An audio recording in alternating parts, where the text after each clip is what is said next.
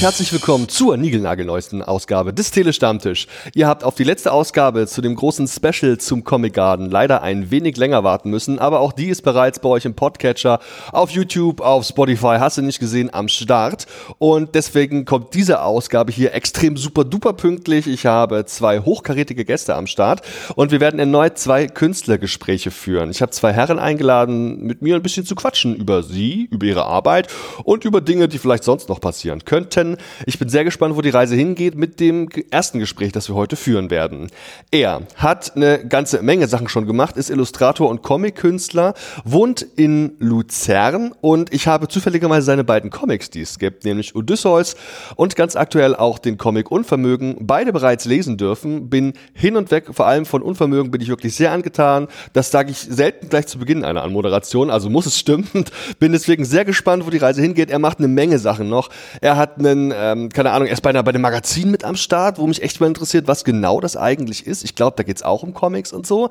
Und er hat jede Menge Plakate gemacht und so. Und wenn man sich seine Website mal anschaut, äh, dann ist er auch nicht so der eine Künstler mit dem einen Stil, sondern er ist super, ja, facettenreich und ich freue mich auf unser Gespräch.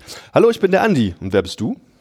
Ich bin Andreas, Andreas Kiener. Wie gesagt, aus Luzern, Comiczeichner und Illustrator. Hallo, Andreas.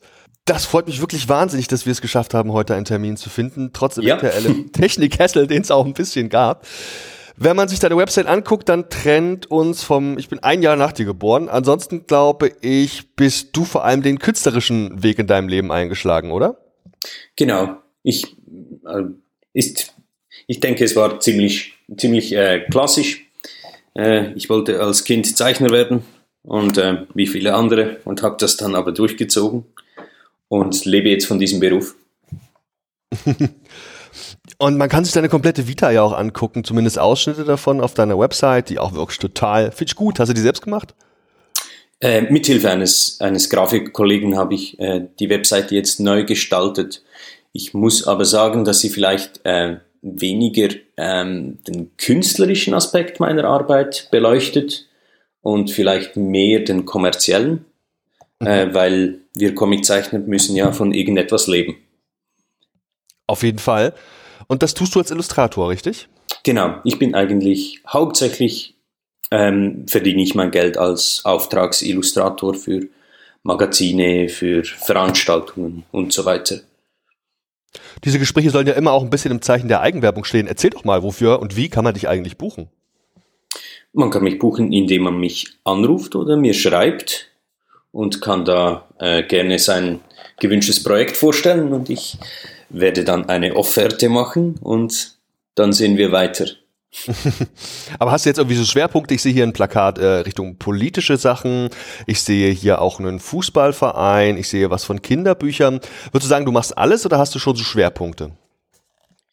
Ähm, ich, ich würde sagen, dass ich so ziemlich alles annehmen kann, was äh, Richtung Illustration geht inzwischen. Ich bin kein Animator. Es gibt viele Illustratoren, die noch animieren. Das mhm. ist weniger mein Ding. Ich bin eigentlich wirklich ein sehr klassischer Zeichner. Ähm, aber Schwerpunkte, äh, ich arbeite gerne für, für Organisationen oder Leute, die, wo ich auch äh, inhaltlich dahinter stehen kann. Also ich mhm. habe tatsächlich immer wieder mal Aufträge für politische Sachen was ich sehr gerne mache. Mhm. Und natürlich versuche ich auch, ähm, meine, so zu arbeiten oder die Arbeiten zu präsentieren, wie ich gerne weiterarbeiten möchte. Das heißt, wenn die Leute meine Webseite sehen, das sind die Sachen, die ich gerne mache. Die wirklich ganz unterschiedlich ausfallen. Das ist ja eine Sache, das kann man nicht von jedem Illustrator sagen. In vielen Fällen erkennt man so einen gewissen Strich, eine gewisse Stilistik, aber du bist ja sehr und also querbeet sehr abwechslungsreich aufgestellt. Ist es Absicht? Bist du da besonders hinterher, dass du da ja einfach ganz viele Facetten abbildest? Ähm, also erstens kann ich sagen, dass für mich extrem schwer zu beurteilen ist, ob das wirklich der Fall ist, aber äh, grundsätzlich freut mich äh, dieser Punkt. Äh, ich finde nicht, dass ich sehr äh, breit aufgestellt bin. Äh, für mich sieht alles nach Andreas Kiener aus. Ich versuche das auch überhaupt nicht zu forcieren. Ich versuche wirklich möglichst so zu arbeiten, äh, wie ja in den Techniken, die ich gerne mag. Aber wenn ich das jetzt so sage, merke ich selbst vielleicht nur schon der Ausdruck Techniken bedeutet wahrscheinlich schon, dass ich äh, ja irgendwie et vielleicht etwas breit gefechter aufgestellt bin. Ich meine, mein Comic habe ich äh, total von alles von Hand gezeichnet und koloriert und ich arbeite natürlich auch viel bloß digital. Somit gibt es bestimmt Variationen im Stil. Das ist auch sehr interessant, das werden wir gleich nochmal gleich mal vorziehen. Natürlich kommen wir noch auf Unvermögen im Detail in den Entstehungsprozess gleich zu sprechen. Aber du sagst, dass du sowohl analog als auch digital unterwegs bist. Das ist ja auch eine Ausnahmeerscheinung, ne? Ich, ich glaube, ich glaube inzwischen nicht mehr. Ich glaube, inzwischen ist das ziemlich, viele Illustratoren sind eigentlich gezwungen, auch äh, digital zu arbeiten. Ähm, natürlich, wenn es ihnen auch liegt und äh, wenn sie das gerne auch machen, aber inzwischen äh, werden dermaßen viele Sachen direkt digital verlangt oder auch äh, direkt gepfadet im Illustrator. Somit ähm, gibt, führt kein Weg an, an, an digitalen Gestalten vorbei, denke ich, heutzutage. Es gibt sicher äh, vielleicht auch noch ältere Zeichner, die ihrem Stil einfach treu bleiben wollen und eventuell auch eine große Kundschaft bereits haben, die sich da vielleicht auch eher nicht darauf einlassen möchten. Aber ich denke, mhm. heutzutage, mein Alter und drunter, da zeichnen viele auch digital. Klar, auf jeden Fall, also sogar, denke ich, ja, gerade im, im, jüngeren Bereich der Kolleginnen ist da viel digital unterwegs. Aber ganz interessant, das interessiert mich immer sehr, wie da die jeweiligen Arbeitsprozesse sind. Und das hast du auch so wirklich von der Pike auf gelernt. Hast du dir viel selbst beigebracht oder ist es letztlich die, ja, die schulische Ausbildung des Studierenden zum Beispiel auch gewesen, dass dir so viel beigebracht hat? Woher kommt, wo, wo hast du einfach das meiste gelernt? In der Schule des Lebens oder am Lehrtisch? Ich, ich würde sagen, tatsächlich äh, im Studium. Aber mhm. ähm, äh, da bringen die dir keine Techniken bei. Man lernt neue Sachen, weil man die ganze Zeit zeichnet, mit Leuten in einem Raum, die dasselbe machen seit Kindesalter. Und man lernt enorm viel von, von den anderen Leuten. Ähm, und man wird auch inspiriert, vielleicht neue Sachen auszuprobieren. Ich glaube, da habe ich in kurzer Zeit extrem viel gelernt. Weil da auch viel praktisch gearbeitet worden ist wahrscheinlich, ne? Genau. Und die Leute sind halt sehr unterschiedlich. Ich glaube, die wählen die auch so aus. Für, für, ich meine, in Luzern, da, da sind es Klassen. Wir, wir sitzen, wir haben einen fixen Stundenplan gehabt. Wir saßen alle zusammen in einem Raum. Da muss man inspiriert werden. Du hattest auch gemeint, dass du ja, man sieht es auch ganz schön, auch schon für eine politische Partei was gemacht hattest. Ist das auch ein bisschen Schwerpunkt deiner Arbeit? Also, äh, man würde sagen, mal so, mit so einem politischen Statement, in dem Fall, das kann man ja sagen, hast du dich für die Grünen in Luzern oder in Kriens, heißt das, äh, eingesetzt genau. und für die eben ein Plakat gemacht. Grün statt Grau steht hier auf diesem sehr ansprechenden Plakat drauf. Ist das so ein bisschen auch die politische Stoßrichtung, in die du gehst? Ja, klar. Mhm. Ja, total. Ähm, deshalb ist es überhaupt kein Problem, da auch äh, solche Aufträge anzunehmen. Ich meine, man muss sich immer fragen, was man für was man genau stehen möchte und es gibt immer die Diskussion mit, mit anderen Leuten und auch mit einem selbst, wie weit geht man für Geld. Aber für die Grünen zu arbeiten ist natürlich das kein Problem. Ich, ähm, ich arbeite da sogar ja teilweise ehrenamtlich für als als Grafiker sozusagen weil ähm, für mich ist das eine gute Gelegenheit, irgendwie politische Arbeit zu leisten in meinem Fachgebiet. Sehr schön, dass du das sagst. Das geht mir inhaltlich nämlich genauso. Ich finde das auch ganz toll. Und wir haben jetzt in Deutschland auch gerade im Indie-Bereich so eine Aktion, wo man sagen kann, doch viele der Comic-KünstlerInnen, die hier eben politisch aktiv sind, engagieren sich sehr proaktiv auch für die grünen und ökologischen Bewegungen, die es in Deutschland gibt. Wir haben ja demnächst unsere Bundestagswahl mhm. und da sind die Grünen gerade nicht mehr mit die stärkste Kraft und zählen aber, ja, keine Ahnung, es wird wohl auf eine rot-grüne Koalition hinauslaufen.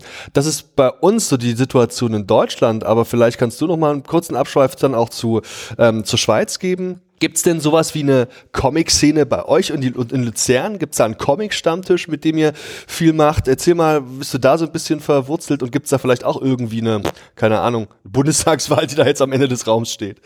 Ich, ich glaube nicht wirklich. Ähm, also es gibt tatsächlich eine Szene. Ich bin, ich würde sagen, ich bin nicht, nicht sehr aktiv außer Haus. Ich habe eben auch ein Kind bekommen. Hm also meine Freundin natürlich. Und ähm, ja, ich bin kaum noch außer Haus momentan. Dann kommt noch die Corona-Krise dazu. Also im Moment ist das alles sehr, sehr eingefroren. Auch das Fumetto Comic Festival von Luzern das ist jetzt auch ein, ein ja, beinahe zwei Jahre nicht viel mehr, mehr gelaufen. Ähm, ja, aber man sieht sich, man trifft sich in Luzern ist die Illustratorenschule sozusagen der Schweiz und viele Comiczeichner zieht es magisch an, dieser Studiengang und die sammeln sich hier und viele bleiben dann auch für zumindest eine Weile in Luzern, bevor sie weiterziehen oder zurückziehen. Also Luzern ist schon eine, würde ich sagen, in der Schweiz eine Comic-Hochburg. Mhm. Jetzt hast du selbst ganz viele Sachen in deinem Leben schon gemacht. Unter anderem ist mir natürlich aufgefallen, dass du Gründer und Mitherausgeber des Ampel-Magazins bist. Vielleicht magst du da nochmal einen kurzen Absch Abschwenker? Einen Hinschwenker? Ja, naja, ja, mal gerne. kurz einen Ausschlenker machen. Erzähl doch mal, was ist das? Was, worum geht's da und wo kriege ich das Heft her? Das Ampelmagazin ähm, haben wir zu dritt im Studio, Studium gegründet ähm, und wir wollten wie, wir wollten einfach eine Publikation machen, irgendwelche Publikation. Und das waren gesammelte Illustrationen am Anfang, ganz, ganz einfach produziert. Wir haben, wir konnten uns das leisten, weil ähm, der Druckerautomat äh, nicht mehr funktionierte und wir so somit gratis produzieren konnten. Das war der Anfang von unserem Heft. Und wir haben das weitergezogen, nun über zehn Jahre. Und es hat sich schon bald zu einem Comic-Magazin entwickelt. Wir haben da auch mal den, den Max- und Moritz-Preis für die beste studentische Publikation gewonnen. Hm.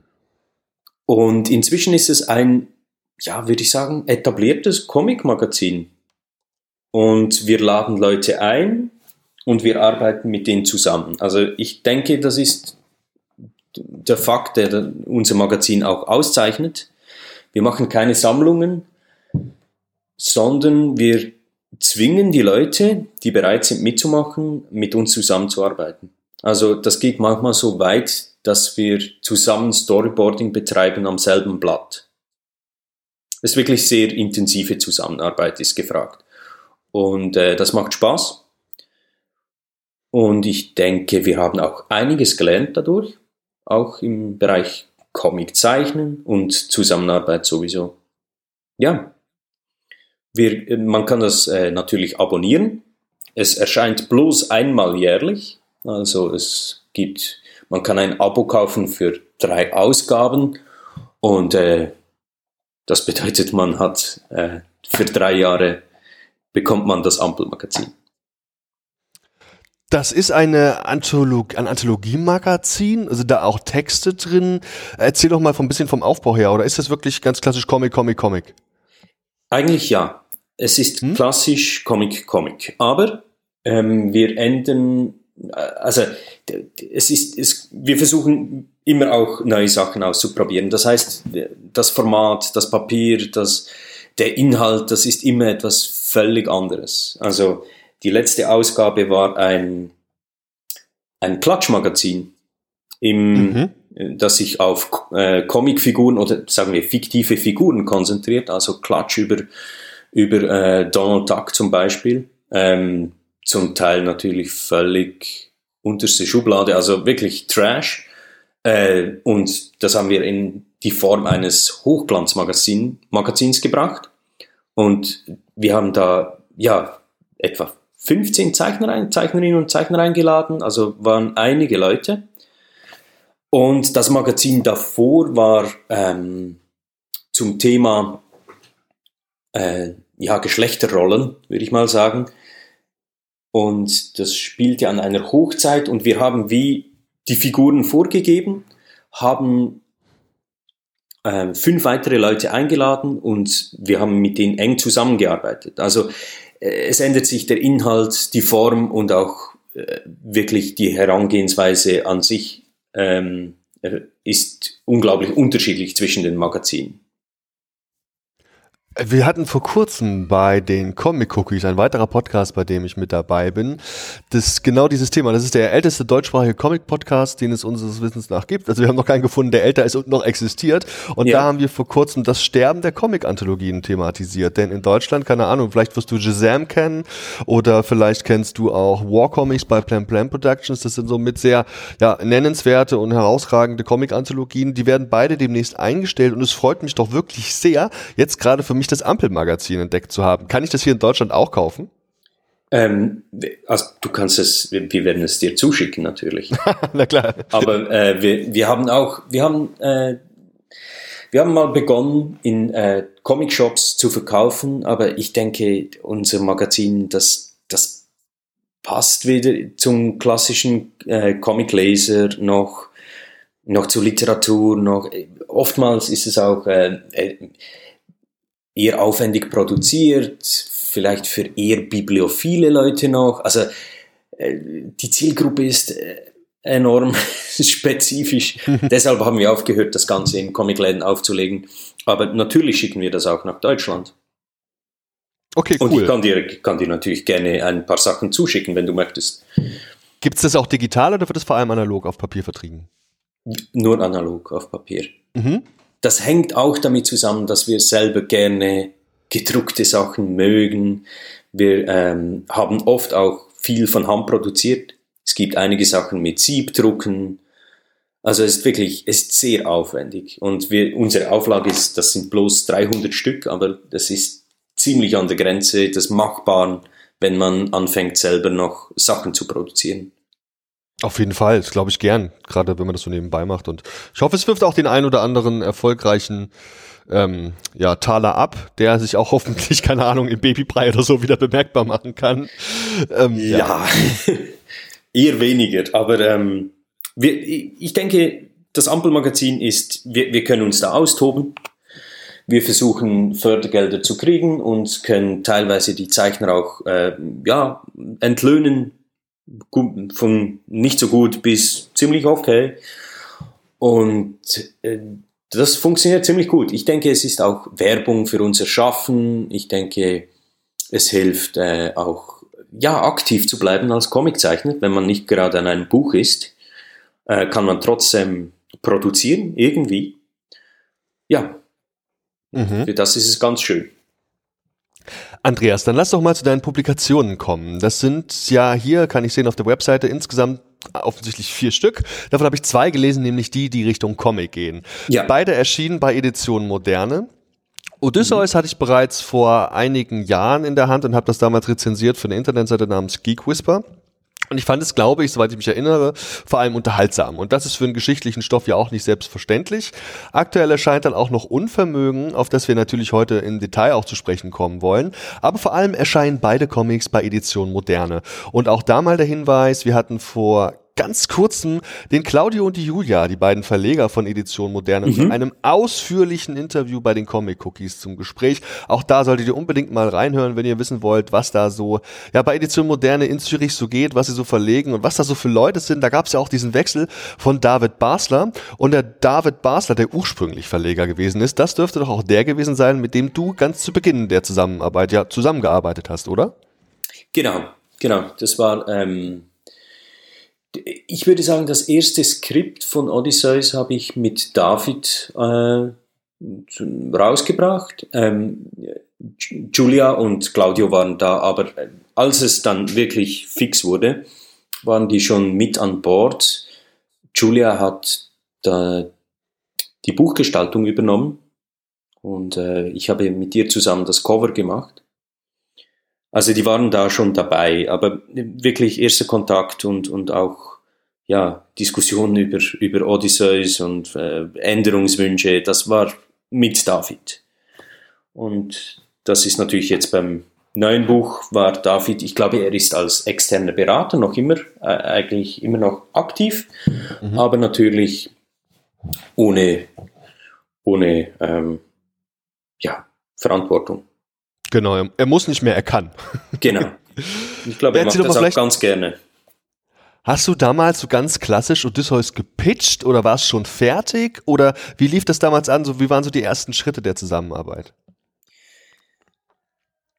Die Zusammenarbeit war damals wie auch, äh, auch bei, bei diesem, äh, beim neuen Buch Unvermögen, war recht ähnlich. Sie, die wollen einiges sehen, bevor, die, äh, bevor, sie die, bevor sie eine Zusage machen.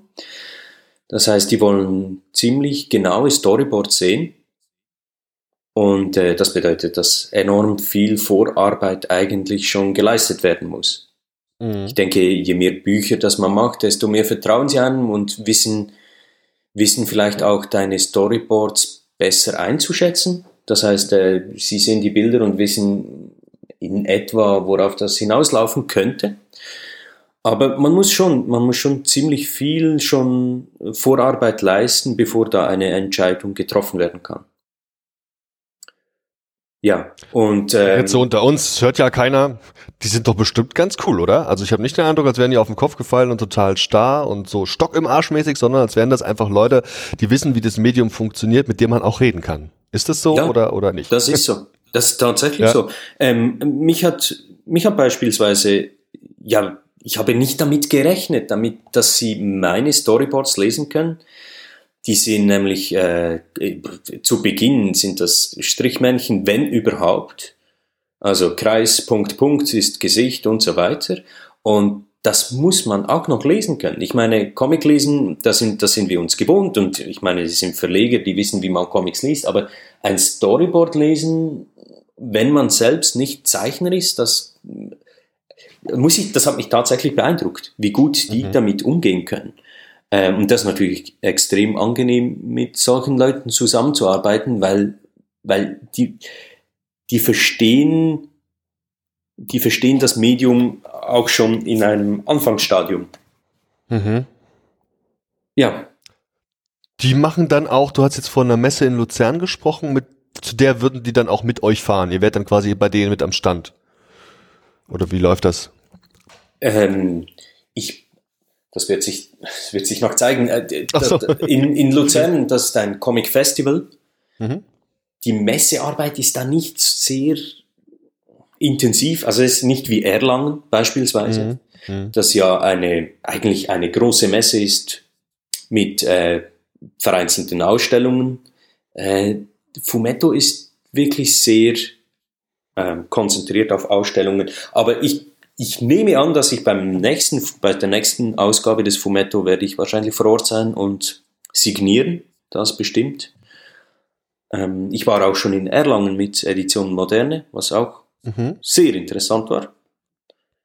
Aber äh, in der Schweiz gibt es diese, die, eine Comicmesse wie in Erlangen gibt es in der Schweiz nicht. Hm, verstehe.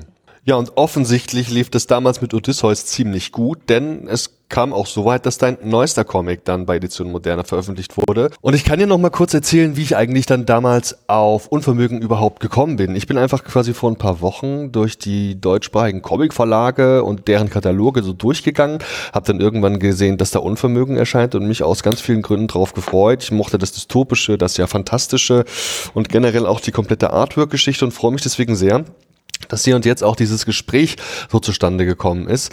Aber lieber Andreas, vielleicht magst du uns mal erzählen, was ist eigentlich Unvermögen? Worum geht's? Was zeichnet den Comic aus? Unvermögen ist eine Geschichte von einem Mädchen, die gerne ihre Mama suchen möchte.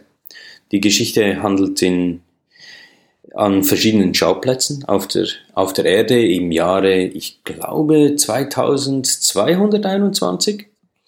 Mhm. Die ganze Welt ist unter Wasser, die Meeresspiegel sind gestiegen und einige ganz wenige Orte ähm, sind bewohnbar. Die haben sich zu riesen, riesigen Türmen äh, aufgebaute Städte, haben sich da die Leute ähm, zurückgezogen. Und äh, das Mädchen wird, Ali, wird begleitet von einer künstlichen Intelligenz. Die hat wie Ali auch seine Einschränkungen. Die sind beim, bei der künstlichen Intelligenz natürlich einprogrammiert. Ali hat ihre eigenen Schranken, ihr eigenes Unvermögen, gewisse Dinge zu machen, weil es halt noch ein Kind ist. Und ja, unter, unter diesen Einschränkungen leiden alle äh, auf, in dieser Welt. Alle haben ihre eigenen Probleme, wie wir auch. Wir haben unsere Einschränkungen und äh, die, gibt, die gilt es zu überwinden. In Unvermögen steckt ganz viel drin. Also das ist was, da habe ich, ich habe ganz viele Metathemen entdeckt, auch Dinge, die mich sehr interessieren. Ein paar habe ich mir notiert und die werden wir vielleicht auch mal ansprechen, wo du selbst entscheiden musst, wie viel Interpretationsspielraum du gegebenenfalls da auch hergeben möchtest. Aber erzähl doch mal, was waren so deine Intentionen? Wie kam es zu Unvermögen? Ich glaube, ursprünglich stand, stand der Gedanke der im, im Intro der Geschichte also von, das beginnt ja mit minus 13, beginnt, beginnt die Geschichte und äh, endet mal erstmals im ersten Kapitel mit äh, der Seitenzahl 1. Und ich denke, dieses Intro beschreibt ganz gut ähm, der Ursprung zu dieser Geschichte, die ich, äh, die ich gerne er, äh, erzählen wollte. Und äh, schlussendlich kann man das äh, ziemlich gut runterbrechen auf ähm, auf äh, die Frage nach einem freien Willen, wie viel haben wir davon wirklich? Wie viel ist vorgegeben? Also ich behaupte auch in diesem Intro, dass es ein Schicksal gibt, kein göttliches, sondern vielmehr ein, ein atomares Schicksal. Mhm. Und das war der Beginn dieser, dieser Geschichte. Also es ist nicht, nicht, nicht nur der Beginn von, vom Unvermögen im Comic, sondern auch, äh, wie ich drauf gekommen bin, was ich gerne machen möchte. Man kann ja ein bisschen was schon sagen, also insbesondere die Beschreibung auf der Website von Edition Moderne gibt schon viel her. Ein zentraler Punkt, weil du sagst, es gibt ein Schicksal. Also die Kurzfassung ist, es gibt ja so ein technisches Schicksal, wenn man so möchte. Also angeblich wäre die Zukunft aufgrund von Algorithmen komplett bis ins kleinste Detail, wenn man so will, vorhersehbar. Man bräuchte halt nur die richtige Rechenpower dazu. Und das Ganze ist ja auch wirklich sehr dystopisch, geht ja in Teilen sogar schon ein bisschen Richtung ja diktatorische Züge, die die Menschheit dann irgendwie angenommen hat oder der verbliebene Rest der Menschheit, der sich eben auf diese Berge, hattest du es genannt, zurückgezogen hat. Und ist das jetzt, also ich meine mal, zum einen ist das Bergding ja absolut voll und ganz Schweiz. Das war das Erste, was ich mir gedacht habe. Ey, wenn die Meeresspiegel steigen, dann seid ihr in der Schweiz ja schon so, also schon ganz mit weit vorn, was darum geht, wenn es darum geht, so eine letzte Hochburg noch zu schaffen. War das Absicht? Nein, ich, vielleicht ist das, vielleicht ist das mein, mein äh, automatisches Denken als Schweizer. Aber die, die Geschichte beginnt tatsächlich äh, in der Schweiz. Aber sie endet in Abidjan. Und Abidjan ist die, die Hauptstadt der Elfenbeinküste. Und äh, diese ist an der Küste selbst, also ähm, da kein Bergland. Äh, die haben begonnen, Mauern aufzuziehen, immer höher und immer höher. Mhm. Ähm, und haben darin ihre Türme gebaut. Aber äh, ich denke, du hast äh, Du hast herausgefunden, wie mein, wie mein Denken vielleicht funktioniert. Ja, als Bergbewohner sozusagen. Ja, also ich weiß gar nicht, wo ich anfangen soll. Ich habe ja in einem kurzen Tweet schon geschrieben, dass ich das Lesen des Comics, das ging so, das, also man, man, man, ich bin kurz versucht, dann so Seite zu Seite zu Seite zu skippen, aber ich konnte das hier bei dem Comic einfach nicht, weil hier so viele Details drin sind. Es ist wirklich sehr detailverliebt. Wie lange hast du da eigentlich dran gearbeitet? Ich habe gerade eben mit einer Kollegin diskutiert. Ähm, wir haben versucht, ein Budget zu schreiben und haben überlegt, wie lange wir eigentlich haben. Weil äh, ich setze mich da ja nicht Montagmorgen hin und Freitagabend höre ich auf damit, sondern es läuft ja relativ parallel zu meiner sonstigen Arbeit und deshalb ist es enorm schwierig äh, einzuschätzen, wie lange ich wirklich habe. Ich kann dir sagen, wie lange die Umsetzung gedauert hat. Und zwar ich denke, ich habe zwei Seiten gezeichnet pro Tag, aber nachdem mhm. ich vor, äh, mit Storyboard, Storyboarding ist dann natürlich weggerechnet, auch, auch die Vorzeichnung ist weggerechnet. Ich denke, eine Doppelseite habe ich geschafft pro Tag und das Ganze zu kolorieren hat dann nochmals einen Tag gedauert. Ich würde behaupten, dass ich ein, ein Jahr gebraucht habe für, diese, für dieses Buch. Aber es ist enorm schwierig einzuschätzen. Auf jeden Fall gerade, du sagst es selber, es ist ja mehr als das reine Zeichnen und Kolorieren der finalen Seiten, sondern ich kann mir vorstellen, dass zum Beispiel auch die Frage, keine Ahnung, Architektur und Architekturplanung hier auch einfach eine wesentliche Rolle gespielt hat. Sehr viele, wenn nicht gar die meisten Szenen spielen ja in diesen großen Städten. Das heißt also, wir sehen Alltägliches, wir sehen Menschen beim Einkaufen, wir sehen Menschen beim Essen und bei sonst was für Dingen. Und da sehen wir natürlich auch ganz viele Architektur im Hintergrund. Und allein das, und hier gibt es natürlich einfach offensichtliche Parallelen zu, äh, meinetwegen Blade Runner und auch ähnlich ähnlichen Science-Fiction-Geschichten mit einem Dystopie-Einschlag. Da ist doch bestimmt auch wahnsinnig viel Recherchearbeit so in diese Sachen geflossen oder geht dir das so einfach aus der Hand?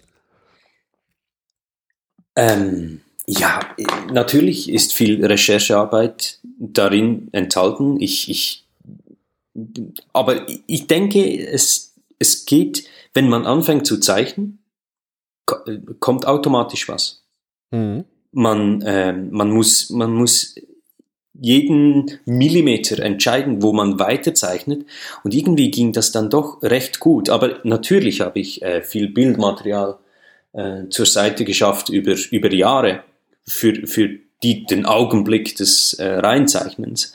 Und äh, ich habe auch, ja, zum Beispiel war eine Ausstellung von Sid Mead in, in Kriens Mhm. Also einer, der viel Design für Blade Runner geschaffen hat. Und solche Sachen gehe ich mir dann natürlich anschauen. Das waren also ganz offensichtlich offenkundige, also ich will nicht sagen Vorlagen, aber Inspirationen auf jeden Fall auch für dich, oder? Unbedingt. Also es hat zum Teil äh, ganz klare Zitate auch drin. Mhm. Äh, und es freut mich natürlich, wenn, wenn der Leser äh, bei den Seiten stehen bleiben muss und die Sachen ansieht, weil ich habe natürlich Eben, weil man jeden Millimeter entscheiden muss, weil man nicht einfach ähm, eine, weil man nicht wirklich als Zeichner nicht wirklich eine Fläche reinbauen kann, muss man alles entscheiden und da da fließen natürlich unglaublich viele äh, Details rein und auch viele Zitate. Gerade Blade Runner ist, würde ich sagen, ziemlich prominent vertreten ja, auf ja. einigen Seiten und das macht natürlich Spaß und ich denke, man soll seine seine Helden zitieren. Warum die Perspektive eines kleinen, jungen Mädchens, das vielleicht so ein bisschen verloren ist, auch in dieser großen, kalten Welt? Ich habe, ich habe mich da, also wieso es ein Mädchen ist oder wieso es ein Kind ist? Warum es ein Kind ist, das Geschlecht, glaube ich, spielt ja keine Rolle. Es ist ein Kind, weil, weil Kinder haben ihre, schlussendlich geht es um, um die Schranken, die wir alle haben. Und alle haben andere Schranken. Äh, ganz offensichtlich ist die Schranke bei Rob, der, der künstlichen Intelligenz, weil die ist da einprogrammiert. Aber auch, das, ein Kind hat auch Schranken. Und zwar ganz andere Schranken als wir Erwachsenen. Ich meine, ein, ein Kind kann, wir, wir haben die Schranke, dass wir nicht nackt äh, rumrennen in der Öffentlichkeit. Das ist eingebaut. Und wir fühlen uns, die meisten Leute fühlen sich ziemlich unwohl dabei. Da ist wie eine Schranke in unserem Gehirn, das sagt, das, das geht nicht. Und Kinder haben ganz andere Schranken. Ich meine, die haben äh, logische Schranken vielleicht noch mehr als wir. Sie haben gewisse Fähigkeiten nicht. Sie haben äh, im Gegensatz zu uns körperliche Einschränkungen sozusagen, weil sie klein sind. Und mich, mich hat das gereizt, ein ein Kind, ein Kind sagt, was es denkt, ein Kind macht, was es machen möchte, das sind die Schranken ganz andere. Und das ist der Punkt, den ich thematisieren wollte mit dieser Figur das gibt natürlich eine ganz andere Emotionalität, die ja auch super funktioniert. Und gerade so diese Suche nach der eigenen Mutter, die kann man auch so ein bisschen interpretieren als eine Art Sinnsuche, die man vielleicht auch hat. Gerade dann am Ende des Comics, wo dann sehr deutlich wird, dass jetzt gesucht wird und was für Wege sie gehen und welche Stationen sie abklappern, um eben die Mutter zu finden und so. Ist diese Suche nach einem Sinn auch was, was dich umtreibt? Na, ja, klar.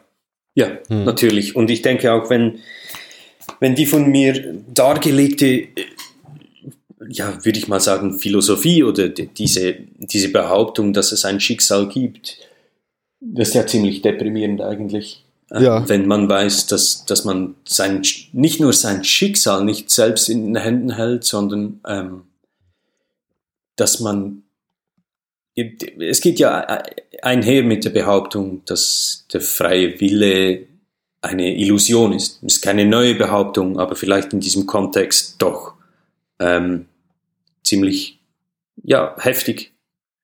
Ja. Und ich denke, es ist keine Philosophie, nach der man leben möchte, weil, wie gesagt, es, äh, es hilft nicht bei der Sinnsuche. Man, ich denke, man muss akzeptieren, dass wir unsere Einschränkungen haben und ich denke, dass ja. man seinen, den, den Sinn und den Wert seines eigenen Lebens selber finden kann. Ein bisschen übertrieben oder überspitzt formuliert ist es ja auch eine ganz fatalistische Einstellung, diese Erkenntnis, die man letztlich hat, dass der freie Wille relativ ist, wir uns auf gewissen Bahnen bewegen und diese Überzeugung oder diese Ansicht ist natürlich auch eine, die man jetzt vielleicht nicht unbedingt seinem Nachwuchs mitgeben muss.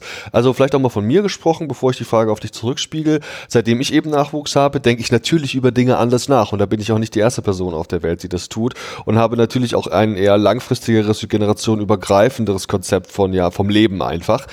Kann es sein, dass bei dir auch der Nachwuchs und der Gedankengang ja, über die Zukunft deines Nachwuchses da auch eine Rolle gespielt hat? In diesem Moment nicht wirklich, weil ich habe das meiste äh, zum Glück zu Ende gebracht, bevor mein Sohn zur Welt gekommen ist, ah, ja. weil ähm, danach, ich wusste, danach ist nicht mehr viel Zeit. ähm, aber äh, ich, ich meine, schlussendlich ist es, wie, wie, du gesagt hast, du hast mich nach, dem, nach der Sinnsuche gefragt. Ich meine, das, das hängt ja alles miteinander zusammen ein, ein Kind verstärkt das wahrscheinlich umso mehr oder, oder fasziniert vielleicht auch gewissermaßen. Aber ähm, die, Sinn, die Sinnsuche, ja, ich, schwierig zu sagen. Ja, also da werden ja. wir wahrscheinlich auch gar nicht die Antwort jetzt hier finden können, weil wir eben beide nicht so die größten Philosophen der Welt sind, aber wir haben auf jeden Fall Ideen und Gedankengänge dazu, die du hier auch in Bildern ja formulierst in deinem äh, Comic Unvermögen und kann man deinen Comic oder sollte man deinen Comic vielleicht auch ein bisschen als eine Parabel auf eben ja tatsächlich aktuelle Geschehnisse, auch im ökologischen Sinne begreifen, vielleicht auch als eine Art Warnung verstehen, im Sinne von, jetzt kriegt aber mal den Arsch hoch und sorgt dafür, dass wir nicht im Berg leben müssen? Ja, klar, also ich habe natürlich sehr bewusst ein Szenario ausgesucht, das, das sich viele Leute heutzutage vorstellen können. Aber ich denke, auch das ist weder neu noch stark thematisiert. Ich finde es schön, wenn das im Hintergrund mitschwingt. Ähm, es gibt auch, es gibt auch Werbung, wenn man die, die, die, die Bilder an, anschaut, die, die dann wirklich in der Großstadt handeln. Da gibt es Werbungen von, von Ölfirmen, die sagen, äh, we try to fix it. Also es ist tatsächlich, äh, der Schauplatz ist eine, eine, eine, symbolisch für die Probleme, die wir, die wir heute haben. Und, aber ich hoffe, dass es nicht zu sehr, ich möchte damit nicht nerven. Das ist mir ganz Tust wichtig. du wirklich nicht. Es ist natürlich ein Aspekt, den man sieht, wenn man ihn sehen will. Und vielleicht, wenn man ihn nicht sehen will, könnte man ihn ausblenden. Aber würde ich gar nicht wollen. Er steht nicht im Zentrum deiner Geschichte, diese, sag ich mal, moralischen Aspekte mit reinzubringen. Ich habe hier gerade eine Seite, Seite 26 ist es dann vor mir. Da sehen wir dann auch so einen Graffiti auf einer Brücke. Congrats, you've won capitalism. Und im Hintergrund siehst du einen LKW von Coop. Das ist so eine Art Supermarkt bei euch in der Schweiz. Also, äh, kennt man zum Beispiel, ja. Oder unten auch irgendwelche, äh, einfach Müllberge und so, die sich angesammelt haben, ja, also irgendwie offensichtlich mhm. ist äh, der Kapitalismus und äh, endlich und vor allem auch das, was man mit dem erreichen kann und sollte, endlich. Ganz cool. Ein Thema, das mir auf jeden Fall auch noch aufgefallen ist, wenn wir die Protagonistinnen dabei beobachten, wie sie durch die Stadt laufen, durch die, ja, die sehr, eben sehr urban ist, die ähm, ganz viele Details hat, über Treppen und über Winkel und hast du nicht gesehen und Leitern und so, ist das Thema Essen. Ja, also was essen die Leute eigentlich? Was trinkt man eigentlich, wenn es keine Tiere mehr gibt und so?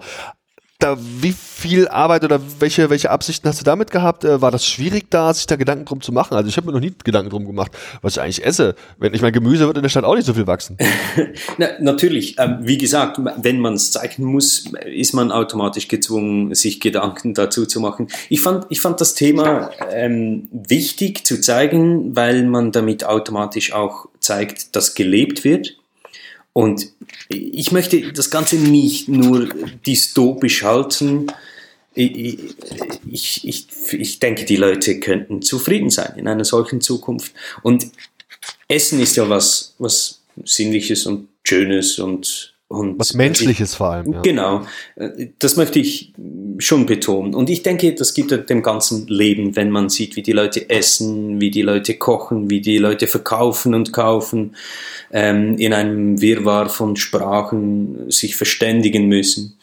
Ähm, und natürlich habe ich mir Gedanken dazu gemacht. Es wird natürlich sehr viel, äh, werden Meeresfrüchte gegessen, weil äh, diese Tiere leben ja noch. Und Pilze und natürlich Pflanzen. Es gibt ein einziges Mal kommt äh, als, als kleiner Scherz kommt ein, ein Säugetier vor. Das habe ich mir erlaubt auf einer Seite, aber sonst ist es ziemlich konsequent durchgezogen. Eine Sache zum Ende würde ich gern fragen wollen. Da werde ich nicht spoilern, aber man kann schon sagen, dass es verhältnismäßig abrupt endet, dein Comic. Und da noch eine ganze Menge Fragen sind, die ich gern beantwortet hätte. Deutet es darauf hin, dass es durchaus Chancen für einen zweiten, wenn nicht gar dritten Teil gibt? Aus meiner Sicht schon. Mhm keine Ahnung, was der Verlag dazu sagen wird. Also wirklich, ich würde auf jeden Fall sehr gern sehr viel mehr lesen und ich würde mich freuen, wenn es da draußen auch eine Menge Menschen gibt, die das Interesse und die Begeisterung für deinen Comic teilen würden. Ich habe gesehen, es gibt auch eine Ausstellung bei euch in Luzern zum Comic, stimmt das? Genau, am 18. September, also am Samstag in einer Woche, gibt es, äh, werde ich eine Vernissage abhalten und da auch Originale verkaufen.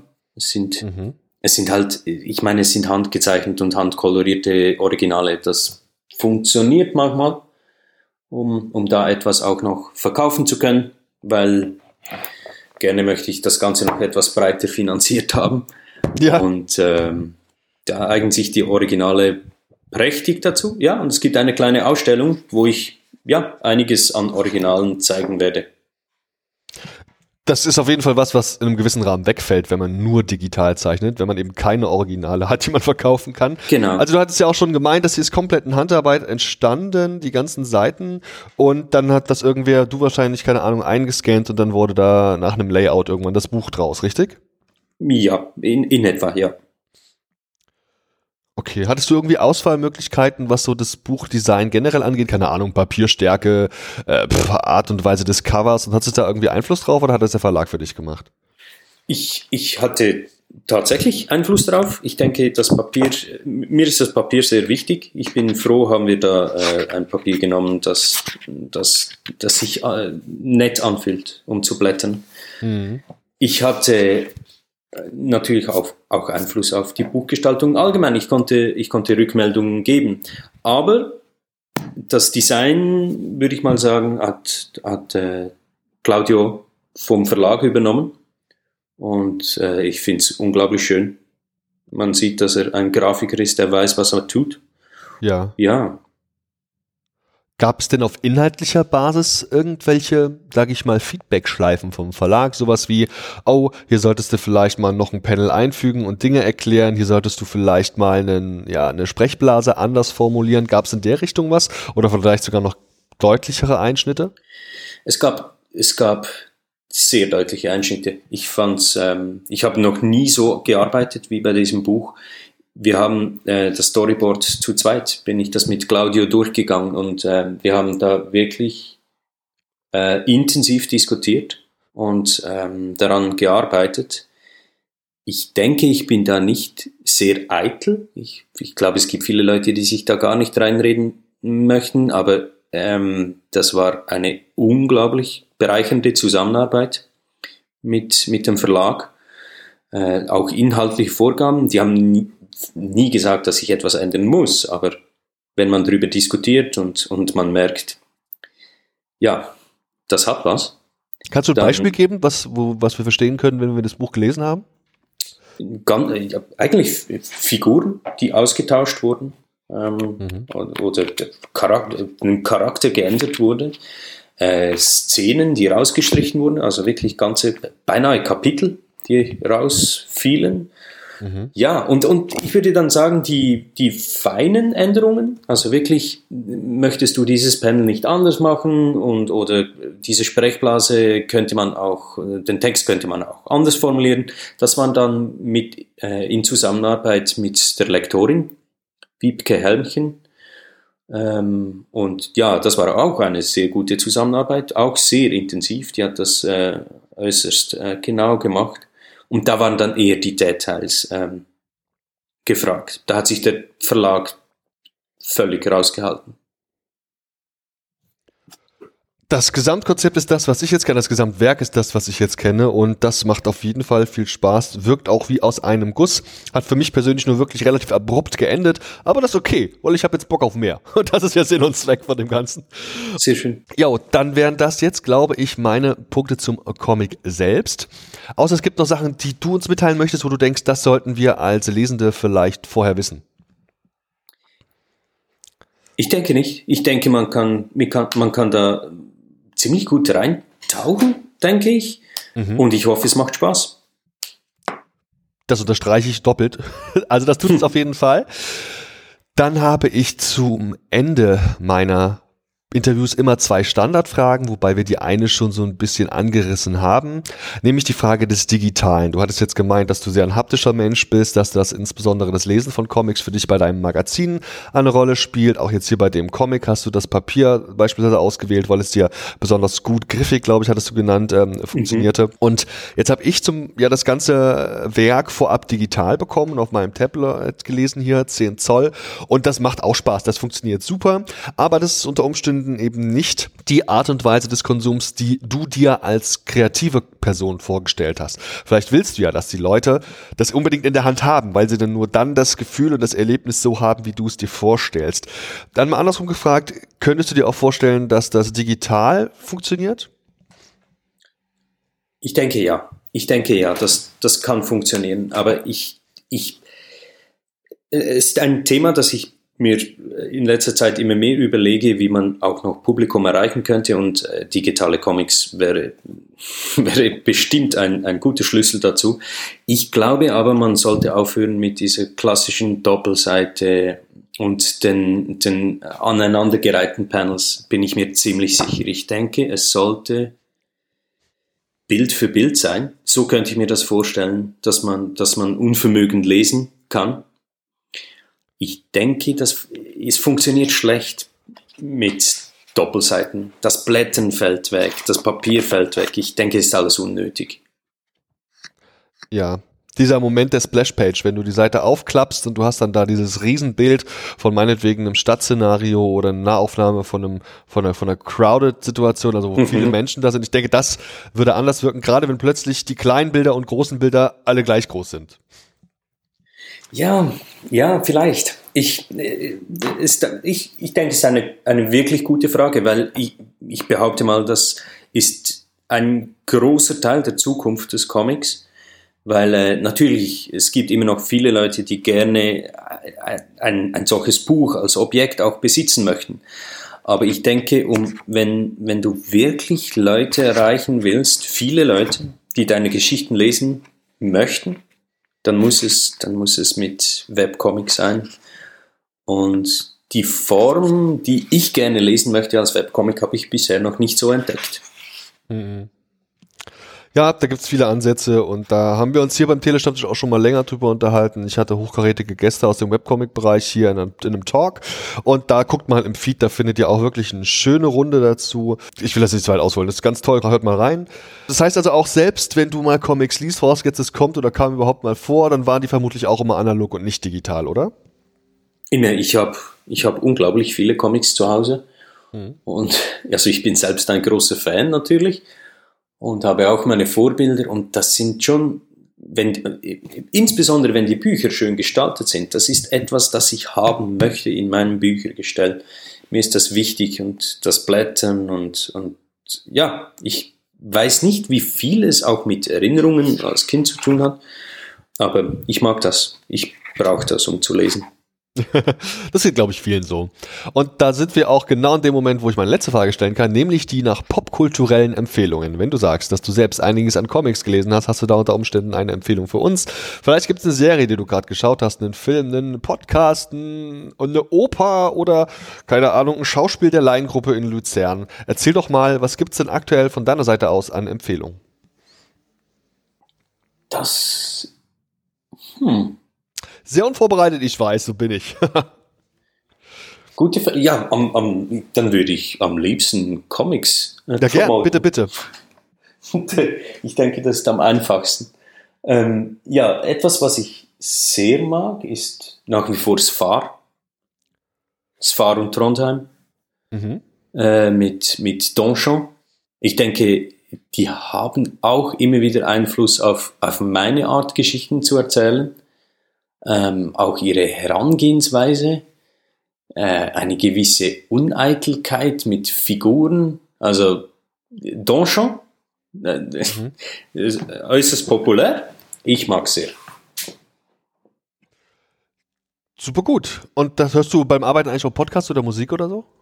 Ich höre Musik und ich höre immer gezielt Musik zu den Arbeiten, die ich mache. Also ich hatte eine Playlist für, für dieses Unvermögen. mhm. Und äh, zwar war das, äh, ich habe eigentlich bloß Synthwave gehört. Mhm. Dazu. Vielleicht ist es also auch der Soundtrack, den man hören kann, wenn man, wenn man das liest. Ja, genau. Würde es ja. super gut passen. ja, sehr.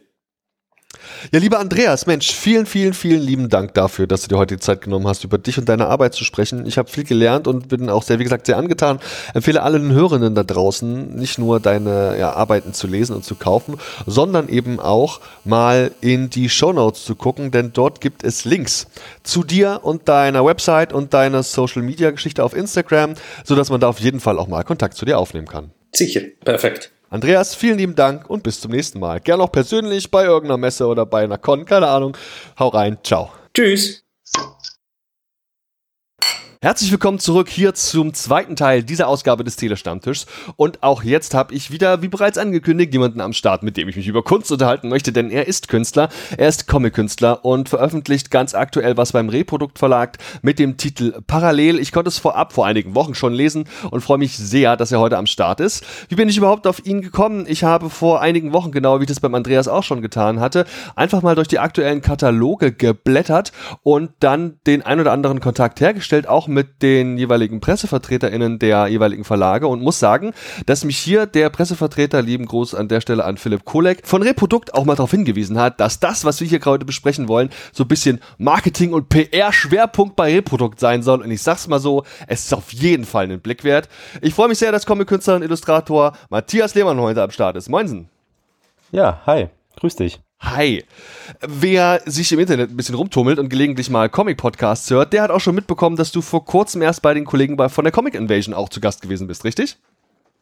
Genau, da habe ich auch schon äh, einen Podcast gemacht mit den beiden zusammen. Wer da also unbedingt mal reinholen möchte, was ich sehr empfehlen kann, sollte das unbedingt tun. Wir werden auch so ein bisschen in diese Richtung gehen, aber wahrscheinlich noch ein paar andere ja, Details und Schwerpunkte auch heute legen. Insofern hört ihr nicht so viel doppelt. Ich kann aber trotzdem schon mal die Frage einstreuen. Sag mal, Comic Invasion, die in Berlin, die war ja auch teilweise vor Ort und natürlich auch vieles im Netz. Warst du da? Ich war tatsächlich dort, ja. Berichte doch mal, wie war's denn? Ja, total cool. Also ähm, muss man einfach ein Kompliment an die Veranstalter machen. Ne? Die haben extrem viel gemacht, dass da eben einfach Publikum aufgetaucht ist und trotz der etwas ähm, schwierigeren Bedingungen eben durch diese 3G-Regelung sich trotzdem Tickets gekauft haben, äh, beziehungsweise sich so Zeitfenster gemietet haben, weil die Comic-Invasion ja kostenlos ist. Und sind da hingegangen. Und Samstag war es schon sehr voll und Sonntag waren tatsächlich auch alle Tickets weg. Und äh, ja, war total cool. Von dem digitalen Programm habe ich dann gar nicht so viel mitbekommen. Also wenn man da selber vor Ort ist, dann ja, sitzt man am Stand. das heißt also, da waren auch echt Menschen, die die Dinge abgekauft haben, ne? Ja, tatsächlich. Und Ja. wie lief es so? Also ich meine, das muss man ja auch immer alles mal Corona hin oder her, aber wenn dann das sehr interessierte Comic-Volk kommt, dann lief es vermutlich gar nicht schlecht. Erzähl mal. Ähm, nee, es ist also Comic-Invasion äh, gibt's ja schon seit ein paar Jahren nun mittlerweile. Und das war eigentlich, seitdem ich teilgenommen habe, immer ein super Festival, also auch was den Verkauf angeht. Und ähm, genau, es kommen halt Leute extra wegen Comics dorthin und es ist halt auch so ein bisschen, klar, es sind Verlage da, also Reprodukt war da dieses Jahr und der Jaja Verlag. Aber ansonsten bildet es eigentlich auch ganz schön so ein bisschen die Underground-Szene ab. Und das mag ich eigentlich auch ganz gerne. Leider habe ich es noch nie geschafft, da mal hinzugehen. Ich habe da mega Bock drauf. Bin natürlich zeitlich gerade ein bisschen eingespannt. Aber das klingt auch so, als wäre das jetzt nicht nur so die Berliner Comic-Szene, sondern du selbst bist ja Leipziger, so ein bisschen bundesweiter. Stimmt das? Mittlerweile ja, also das ist gestartet als Berliner Festival und da war das als Auswärtiger, wie ich das ja nun mal bin, schwieriger, da einen Platz zu bekommen. Hat eben manchmal geklappt, manchmal hat es eben auch nicht geklappt, wenn eben äh, sehr viele Berliner Künstlerinnen sich da angemeldet haben. Aber mittlerweile haben sie es auf jeden Fall auch ähm, einfach geöffnet, so dass jeder da hinkommen kann ne? und macht das natürlich ein bisschen einfacher für Leute, die eben nicht aus Berlin sind. Cool. Ja, erzähl mal so ein bisschen aus dem Nickkästchen. Also trinkt man dann abends noch ein oder macht da jeder eher so sein Ding? Also, das kann ich nicht beurteilen. Also, ich habe mein Ding gemacht. ich war froh, dass ich mal so eine Nacht äh, Schlaf bekam. schlafen konnte. und genau, bin eigentlich danach ziemlich schnell äh, in mein Zimmerchen gegangen und ja, um wieder fit zu sein für den nächsten Tag, da ich auch den Stand alleine gemacht habe diesmal. Mhm. Und das ist ja dann auch ein bisschen anstrengend, da acht Stunden lang zu sitzen und ja, Auf jeden Fall. Und dich hat's dahin getrieben, weil du eben Comic-Künstler bist. Man kann sich von dir auch ein paar Sachen anschauen. Unter anderem deinen wirklich sehr gut gepflegten Instagram-Account, den du auch da wirklich, also eben pflegst. Man kann sich da einen sehr guten Eindruck von deinem Artwork machen und von den Dingen, die du schon in den letzten Jahren so produziert hast. Und ich habe mal ein bisschen versucht drauf zu achten und dann fiel es mir wie Schuppen von den Augen. Ich hatte, bevor ich parallel gelesen habe, schon zweimal Kontakt mit dir und deiner Arbeit. Zum einen, weil ich dich hin und wieder schon in Shazam gelesen habe. Wie kamst du dazu? Wie ist deine Zusammenarbeit mit Shazam entstanden? Ähm, Also der Anthologie, der Ja. Comic-Anthologie, falls es jemand da draußen noch nicht kennen sollte. genau eine der wichtigsten Comic-Anthologien, würde ich sogar sagen, der letzten Jahre. Mhm. Ähm, naja, wenn, wenn man Comics macht, so für sich erstmal noch, dann fängt man halt irgendwann an zu schauen, was der nächste Schritt sein könnte. Und dann bin ich relativ schnell auf Jazam gestoßen und selbst dann habe ich noch nicht direkt ähm, da mitgemacht. Äh, einfach, ja, so weil man so erstmal so ein Gefühl entwickeln muss, ist das schon gut genug, was man macht? Kann man das überhaupt schon dahin schicken und so? Und irgendwann war ich dann auf so einem Stand, dass ich mich das getraut habe und dann habe ich eigentlich auch regelmäßig teilgenommen über ein paar Jahre hinweg. Und da auch, glaube ich, echt eine Menge gute Sachen produziert. Also da war doch, war eines dieser Beiträge dann auch der Beitrag, wo du beim Ginkgo Award gewonnen hattest oder was gewonnen hattest? Genau, das war im Prinzip, glaube ich, sogar mein letzter Beitrag. Da war ähm, das Thema Grusel-Comics gewünscht und eher für ein jüngeres Publikum. Und genau, und äh, mit diesem Comic, den ich dann fürs GSM gemacht habe, habe ich damals mich auch beim Ginkgo Award beworben. Und genau, und dann den Preis für die beste, für den besten Kurzcomic bekommen. Fantastisch, denn genau bei dieser Preisverleihung war ich tatsächlich nämlich auch anwesend und ich gehe hier gerade die ganze Zeit durch meine ewig lange Bildergalerie, weil ich glaube, ich habe ein Foto von dir. Ich finde es gerade Ah, Ja, geil, auch der, auch wenn es ein bisschen spät ist, jetzt nochmal auch zum letzten Ginkgo Award dann quasi herzlichen Glückwunsch und so. Verdient Vielen hast du es, verdient. ja, nice, und dann warst du da also offensichtlich auch, also bist einfach mega viel unterwegs gewesen. Hast jetzt auch nach Stuttgart dann eben auch die, die Comic Invasion wieder wahrgenommen. Das heißt also, du bist so, so ein Vor-Ort-Künstler, so einer, den man auch live treffen kann und der vielleicht auch mal eine Commission macht oder so, richtig? Ähm, ja, ja, also ich mag das schon sehr gerne eigentlich, ähm, auf Festivals zu gehen. Also äh, auch als Besucher eigentlich, ne? Also ich finde es halt total toll, was man da immer entdecken kann. Deswegen kann ich halt auch immer eigentlich jedem Erlangen empfehlen, weil das einfach Wahnsinn ist, was man da an Ausstellungen, an studentischen Arbeiten, also einfach den Nachwuchs sich anschauen kann und ja, und da kommt halt jedes Jahr was Neues dazu. Also das ist eigentlich das Tolle daran, dass man da halt immer wieder hingehen kann und es ist nie langweilig. Vor allem hast du auch eine gewisse Interaktion dann auch mit den Leuten. Ist das so, dass da auch Menschen auf dich zukommen, du bist seit Jahren im Shazam drin, die dann auch hier, ich kenne dich davon, ich fand das cool, kannst du mir das zeichnen, die dann schon so ein bisschen wirklich wissen, wer du bist und auch konkrete Sachen wollen? Also so direkte Zeichenaufträge habe ich eigentlich nie, Mhm. ne, die dann so sagen, kannst du mir mal die Figur machen oder sowas, das nicht. Aber jetzt zum Beispiel auf der Comic-Invasion, ähm, die hat ein gewisses Stammpublikum, die da auch wirklich dann jedes Jahr hinkommen und die sagen dann, ja, was hast du Neues zum Beispiel mit, ne? Und dann, oder dann erzählen sie mir, was sie schon gekauft haben. Also, ne? also ich habe schon das Gefühl, dass so manche, das sind jetzt nicht viele, aber trotzdem schon gucken, was man so macht und einen so ein bisschen verfolgen. Mhm. Auf jeden Fall. Und äh, wie gesagt, mir bist du aufgefallen, das soll schon was bedeuten. Das ist also eine gute Sache. Ich habe äh, auch mal natürlich eben bei den Kollegen von dem Podcast bei der Comic Invasion total intensiv reingehört und so. Und deswegen lass doch mal noch einen kurzen Abstecher trotzdem zu dir und deinem Lebenslauf machen, wie du so ein bisschen vor allem mhm. in diese ganze Comic-Geschichte reingerutscht bist. Und soweit ich das in Erinnerung habe, hat Batman da eine nicht unwesentliche Rolle gespielt, oder? Genau, also im Prinzip ähm, hat mich äh, ein bestimmter Batman-Comic halt dann irgendwie an den Zeichentisch gebracht und ja, da bin ich jetzt quasi immer noch. Ähm, ich fand auch schon vorher ähm, die Batman-Filme sehr interessant, aber ähm, das hat bei mir nie sowas ausgelöst. Ich fand die Ästhetik toll und das hat mich irgendwie fasziniert, aber das hat mich nicht zum Zeichnen gebracht. Es ist dann eben erst passiert, als ich mir dann 1999 so ein, ne, so ein Panini-Heftchen quasi, mhm. war ja damals so diese Heftchenzeit, gekauft habe und ich es irgendwie abgefahren fand, wie man sowas machen kann. Du hast also privates Ding gekauft, fandest es toll und wolltest es dann selbst machen oder wie sah es aus? Ja, genau, wirklich so, ähm, ja, hingesetzt und äh, kopiert einfach. Also, ne, das war ja noch so vor dem Grafiktablett-Zeitalter. Das war ja wirklich noch, ich habe das Comic dann hingelegt und habe mir dann auf kleine Zettelchens halt mit, ich wusste ja auch nicht, wie die das genau anstellen, dass das eben so aussieht. Ich habe das dann halt wirklich mit Bleistift und mit Buntstiften ausgemalt, so ganz naiv und habe versucht, das eben so wirklich so ein originalgetreu wie möglich zu kopieren, was natürlich nicht geklappt hat, aber es war eben so der Einstieg. Also quasi einer von uns, ein Fan, der dann mehr wollte irgendwann. Hast du dir das dann einfach alles komplett autodidaktisch beigebracht oder gab es den Moment, wo du dann auch mal irgendwie, naja, einen Dozenten oder Lehrer hattest, der da ein bisschen mit dir was gemacht hat?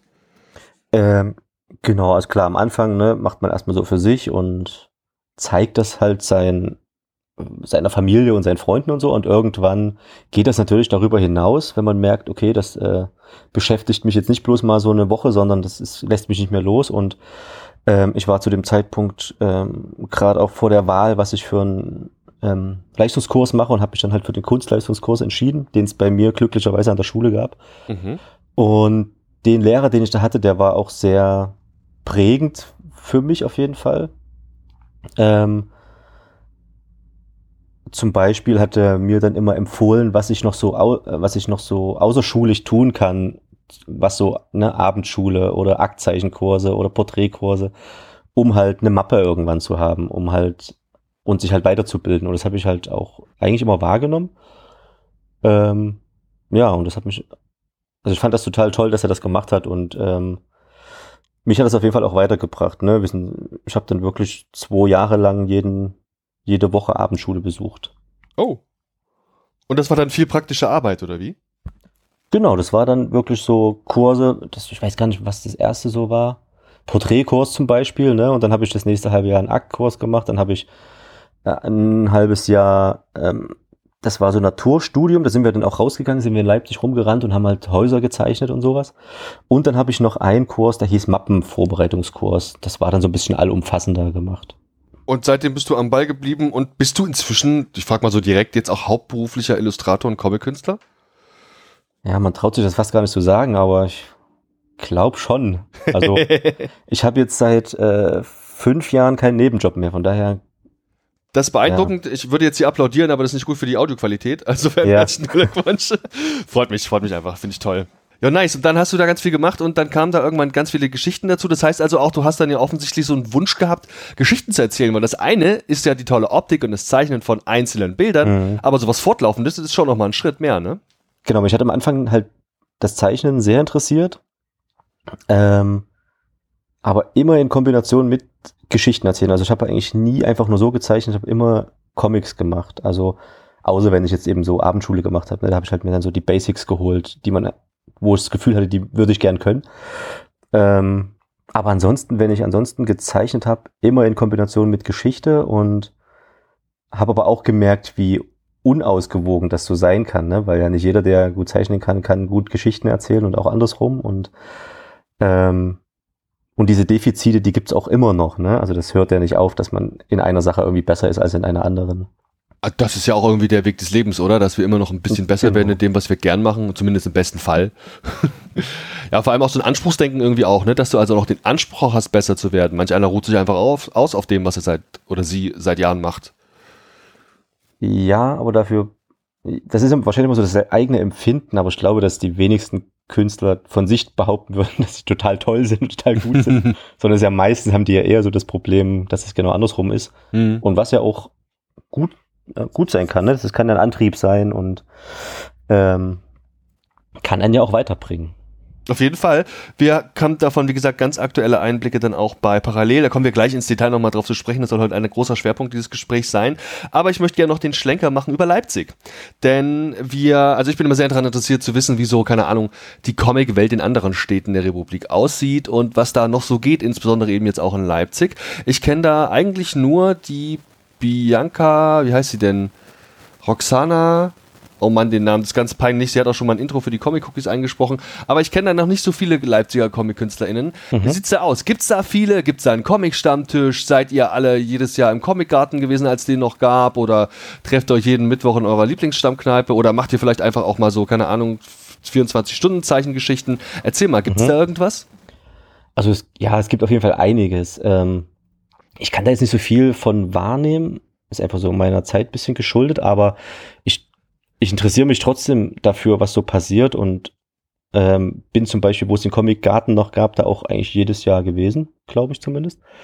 Ähm, Comic Stammtisch weiß ich gar nicht, ob es das gibt. Also es gab mal so ein, ich glaube, es ist ein Mosaik-Stammtisch. Das hat mich jetzt nicht so interessiert, weil das ähm, jetzt nicht so mein Metier ist. Ähm, aber ich bin natürlich mit den Comic-Zeichnerinnen in Leipzig auch so ein bisschen verbunden. Also zum Beispiel äh, wohnt gleich in meiner Straße noch Julia Zein, die mittlerweile auch Leipzigerin ist, die beim ähm, Avant Verlag veröffentlicht. Hm. Ähm, und dann gibt's ja noch äh, Max Beitinger auch bei Reprodukt oder Anna Haifisch, die auch bei Reprodukt ist. Ähm, genau, und dann gibt's ja, oder es gab ja dieses größere Festival, was immer zur Buchmesse stattfand, den Millionärs Club. Ja. Und der wurde ja eingestellt, aber ist ähm, dieses Jahr quasi, gab's ein Nachfolgefestival. Mhm. Ähm, wieder ein bisschen kleiner, aber auch total schön. Also es passiert auf jeden Fall einiges. Wenn man, also wenn man es wirklich drauf anlegen würde, könnte man, äh, kann man da total viel sehen und äh, miterleben eigentlich, auch Ausstellungen und so weiter. Also ist Leipzig eine Comicstadt? Ja, würde ich schon sagen. Mhm. Geht schon ein bisschen was. Klasse. Cool, dann müssen wir da auf jeden Fall auch mal, ich muss da regelmäßiger mal einen Abstecher machen, ist sehr gut. und mir dann Comic Leipzig etwas genauer angucken. Ich habe dir übrigens gerade das Foto geschickt, es existiert wirklich. So. Okay. Ähm, okay. Prima, dann lass doch jetzt mal wirklich ins Detail gehen. Parallel. Also, das ist eine Geschichte, die ich wirklich echt gut fand. Das kann ich an der Stelle schon mal so gleich direkt sagen, weil sie thematisch was behandelt, wovon ich echt noch so gar nichts auf dem Schirm hatte. Und weil ich das Gefühl habe, dass du da sehr viel auch Recherchearbeit reingesteckt hast. Lass doch mal ganz zu Beginn anfangen. Wie kam es eigentlich zu der Entstehungsgeschichte von Parallel? Wie kam es zum Comic? Wie kamst du auf die Idee? Was hat dich inspiriert und vielleicht auch motiviert, diesen Comic zu machen? Mhm.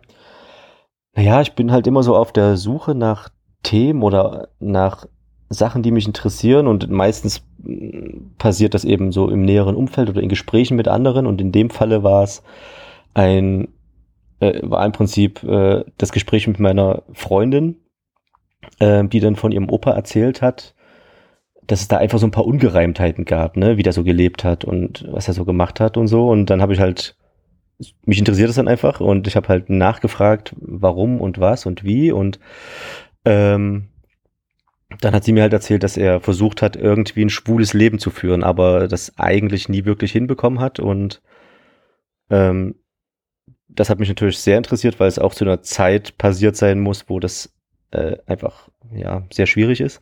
Mhm. Und dann habe ich halt ähm, quasi die Mutter meiner Freundin ist die Tochter des Protagonisten und mhm.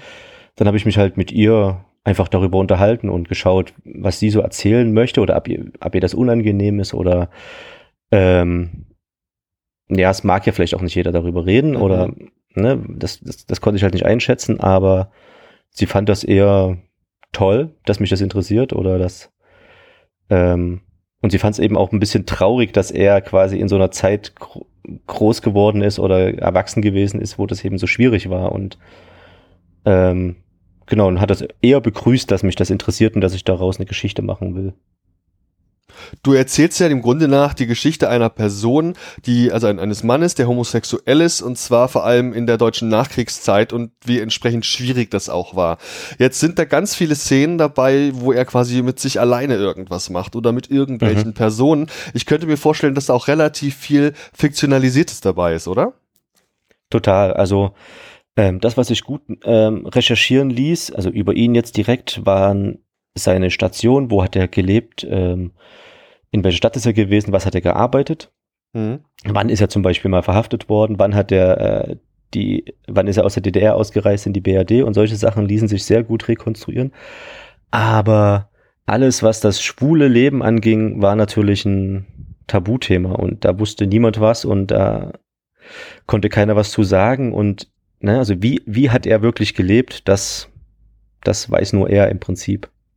Und jetzt beispielhaft mal eine Szene rausgegriffen, die man auch auf dem Cover sieht. Zwei Männer begegnen sich in, in einer, einer Einkaufspassage oder in einem Einkaufsbereich. Mhm.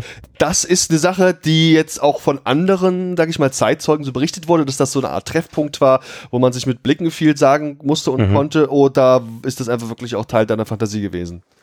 Nee, das sind dann, ähm, also ich habe auch noch ähm, parallel dazu jemanden ausfindig machen können, der auch so eher ein bisschen später als mein Protagonist, aber eben auch in Leipzig gelebt hat und ein schwules Leben geführt hat.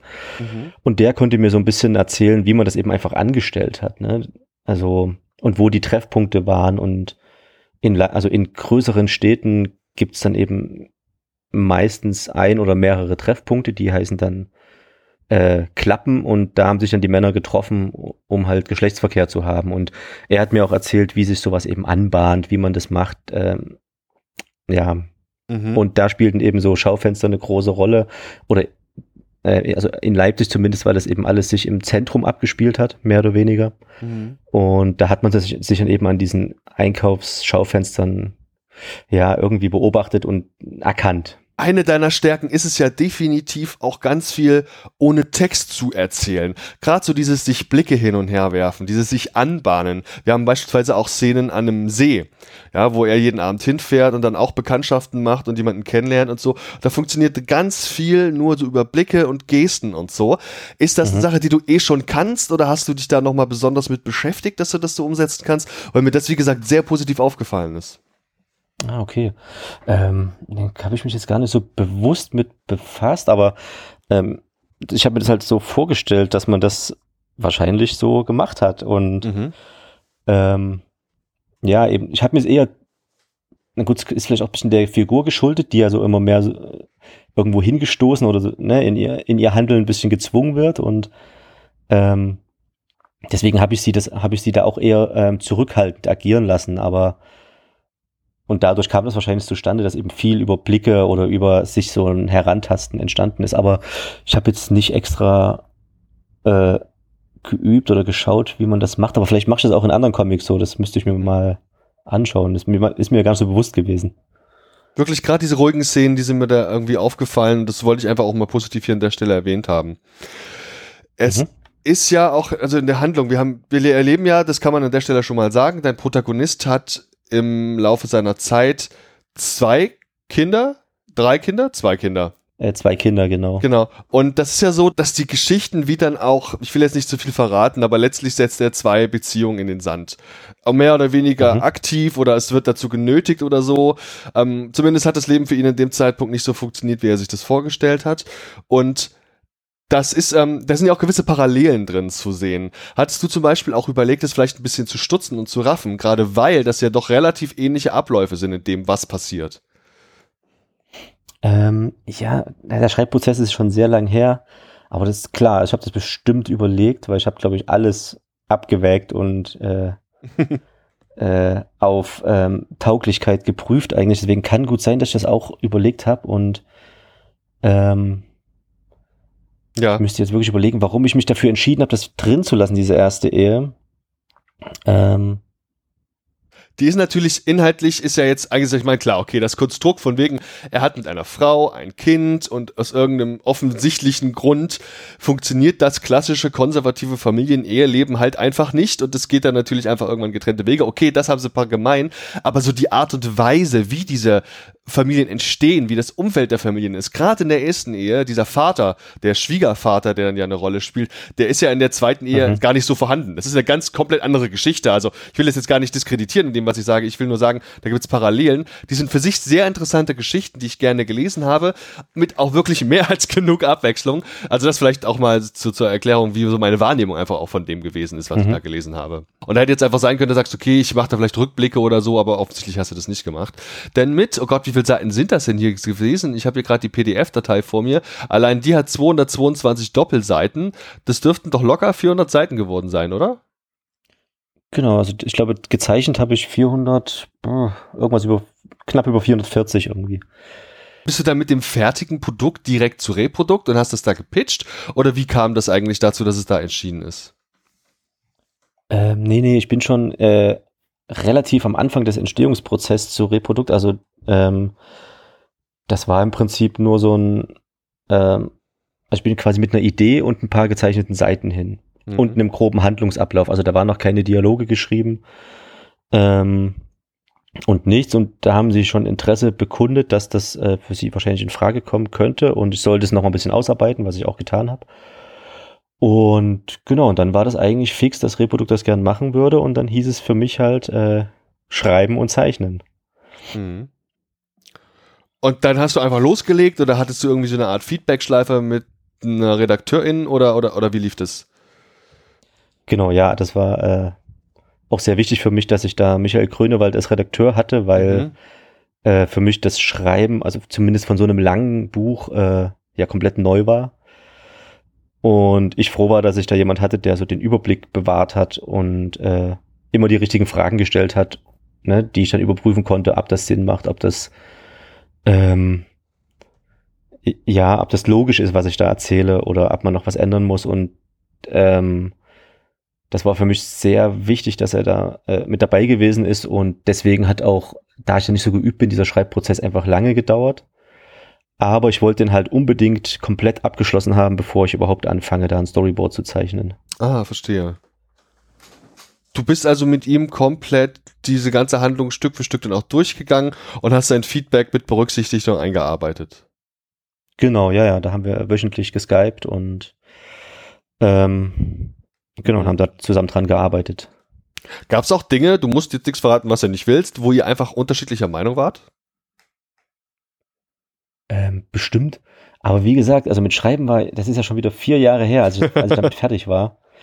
Ähm, aber na klar, also es gibt ähm, immer, immer Dinge, wo man ähm, unterschiedlicher Meinung ist, aber das war auch nie so, dass dann Michael gesagt hat, naja, das musst du aber so machen, sonst funktioniert das nicht, sondern er hat einfach eine, er hat es immer als Frage formuliert, ne? Also es war immer, mhm wie soll man das sagen? Es war immer nur ein Gedankenspiel. Wenn man es so macht, dann passiert das und das und dann das. Ist das schön oder soll man lieber so und dann passiert das und das und dann kommt das bei raus?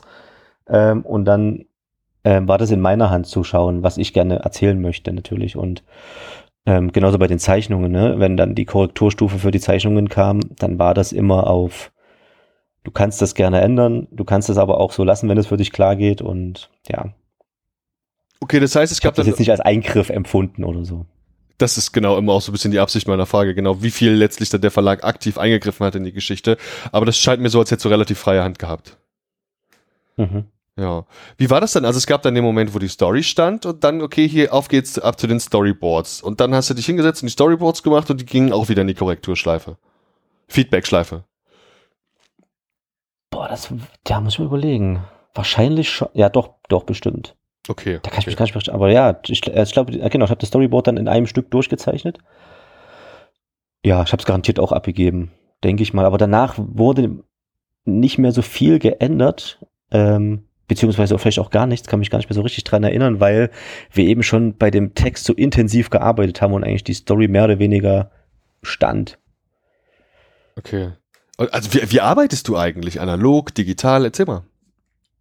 Mm, naja, also ich arbeite mittlerweile eigentlich komplett digital. Ähm, die ersten Seiten, die ersten 200 Seiten des Storyboards habe ich noch auf Papier gemacht. Dann auch so mit Kleben und so, ne? Und dann irgendwann habe ich gemerkt, ja, okay, komm, ich, ich will es am Ende eh digital zeichnen, weil ich da einfach ein bisschen ähm, Zeit sparen kann. Und dann habe ich den Rest des Storyboards auch schon dann digital gemacht und habe den Comic dann auch komplett bei Photoshop gezeichnet. Weil das Digitale dir einfach gut liegt, das machen, machst, machst du, also bedienst quasi beide Sparten. Ne? Man kann bei dir offensichtlich auch Original-Artwork kaufen, man kann aber auch digitale Sachen von dir bekommen. Ja, ja, genau. Also ich bin, ich komme eigentlich aus dem Originalseitenzeichnen so, also das, damit habe ich halt angefangen. Ähm, aber ich habe halt gemerkt, dass bei so längeren Sachen und wenn ich weiß, dass Änderungen wahrscheinlich werden, wenn man über vier Jahre lang was zeichnet, dann liegt es einfach auf der Hand, dass man mit den ersten Seiten wahrscheinlich nicht so zufrieden ist und da einfach ändern muss. Mhm. Ähm, und da bietet sich das Digitale einfach an, ne? dass man da jetzt nicht so viel Bastelarbeit hat und du sparst dir den Schritt des Einscannens, des, du musst die Seite nicht säubern, sondern die ist schon in dem Zustand, in dem du diese gern, gerne auch hättest. Und genau, ist halt eben über diese Masse der Seiten ist es einfach eine krasse Zeitersparnis. Das glaube ich gern, ja. Gerade weil das echt eine Menge ist, dass du, du präsentierst ja ein ganzes Mammutwerk ja auch, dass man nicht mal eben so gelesen hat, aber eigentlich mal eben so lesen möchte, denn man bleibt irgendwie gern dran. Also es gibt keinen Moment, wo es mal irgendwie langweilig wird, sage ich mal. Ganz im Gegenteil, dafür, dass es ja letztlich ein historisches Drama ist, wenn man so will, anhand einer einzelnen Person, es ist doch irgendwie auch spannend und ich wollte auf jeden Fall mehr wissen, habe auch mehr bekommen und habe am Ende des Buchs irgendwie das Gefühl, ich hätte zumindest so eine Art Idee davon, wie Homosexualität in der Nachkriegszeit in Deutschland gewesen sein muss. Gibt es denn schon von anderen Leuten irgendwie eine Form von Feedback, die sagen können, hier, das ist eine Geschichte oder eine Szene, die kommt mir so genauso bekannt vor oder die hat mir mein Vater oder mein Onkel oder wer auch immer genauso erzählt? Hast du generell schon Feedback, insbesondere vielleicht auch aus der queeren Szene? Ähm, genau, also ich habe das, also da ich ja schon so lange daran arbeite, habe ich das auch immer mal erzählt, was ich so mache und da haben erstaunlich viele Leute gesagt, dass sie auch so jemanden in der Familie haben, der äh, ein ähnliches Lebensmodell probiert hat oder probieren musste. Und ich habe dann, jetzt wo das fertig war, ähm, das Comic noch einen Freund von mir gegeben, der schwul ist, der das gelesen hat, um einfach zu schauen, ob ich jetzt ähm, als eben nicht homosexuelle Person das einigermaßen gut abgebildet habe. Und mhm. äh, im Schreibprozess hat mich auch immer noch Reinhard Kleist so ein bisschen begleitet, der das auch nochmal zwischendurch gelesen hat und am Ende nochmal gelesen hat. Ah, okay, das ist interessant. Ihr kennt euch auch schon länger offensichtlich, sonst würde er das wohl nicht tun, oder? Oder hast du ihn aktiv angeschrieben? Äh, nee, genau, wir kennen uns halt über, über Michael Grönewald auf jeden Fall und ähm, ich habe ihn auch schon vorher kennengelernt, weil ich mal, boah, ist auch schon wieder zehn Jahre her, beim äh, hier in Erlangen bei dem Comic-Seminar mitgemacht habe und da war er Dozent mit Uli Österle damals zusammen. Mhm. Genau, und da habe ich ihn im Prinzip kennengelernt. Das ist so smart, ey. Ich meine, das ist ein Thema, wo man wirklich mal ein Fettnäpfchen treten könnte, ne? Und man will das ja auch nicht unbedingt. Und man will vor allem niemanden irgendwie auch blöd angehen oder so. Deswegen ist es echt toll, dass du da so auch Feedback aus der Richtung bekommen hast. Und ich gehe mal davon aus, dass jetzt, keine Ahnung, der Reinhard Gleis oder so das ganz gut findet, was da jetzt rausgekommen ist, oder? Hat er schon irgendwas dazu gesagt? Ähm, ja, also ich glaube, er findet es ganz gut. Er hat zumindest mir auch das Vorwort geschrieben für das Buch und Von daher gehe ich mal davon aus, dass er zufrieden ist. ja, das, das kenne ich noch gar nicht. Das war in meiner digitalen Ausgabe nicht dabei.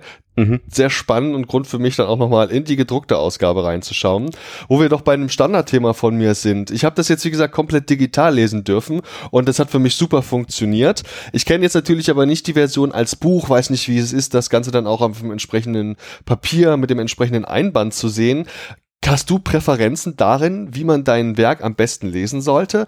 Doch lieber analog im Buch oder findest du auch den digitalen Konsum ganz in Ordnung? Ähm, genau, also bei meinem Buch weiß ich jetzt gar nicht, also ne, du hast es jetzt digital bekommen und eben auch noch andere, äh, eben um es vorab lesen zu können, aber ich weiß, ich glaube, es wird danach einfach gar nicht digital zur Verfügung stehen. Mhm. Ähm, also ich finde es schön, wenn das Buch gedruckt da ist, aber ich selber lese auch Comics digital. Also ich, ich sehe da oder ich ähm, lade auch äh, Comics, die ich mache, eben so kleinere Sachen auch einfach hoch und druck die zum Beispiel nicht. Und ähm, ach, ich, ich finde, das kann so nebenher eigentlich ziemlich gut existieren. Also und ich lese auch Comics digital und dann kaufe ich sie mir trotzdem nochmal als Buch, weil ich sie doch nochmal ähm, anders anschauen will. Man schaut sich ja so, ne, sowas gedrucktes eben anders an, als was, was man auf dem Rechner sieht. Und ähm, aber ich finde eigentlich beides interessant und das Digitale eröffnet ja nochmal ganz andere Möglichkeiten und ja. Ähm, also ich kann dem auf jeden Fall beides was abgewinnen. Du sagst, du lädst das hoch, redest du da jetzt ausschließlich von deinem Instagram-Account oder auch noch von anderen Plattformen? Ähm, Ach so, na stimmt. Ich habe ja noch diese, es gibt noch bei MyComics eigentlich relativ viel, glaube ich, sogar von mir zu sehen. Mhm.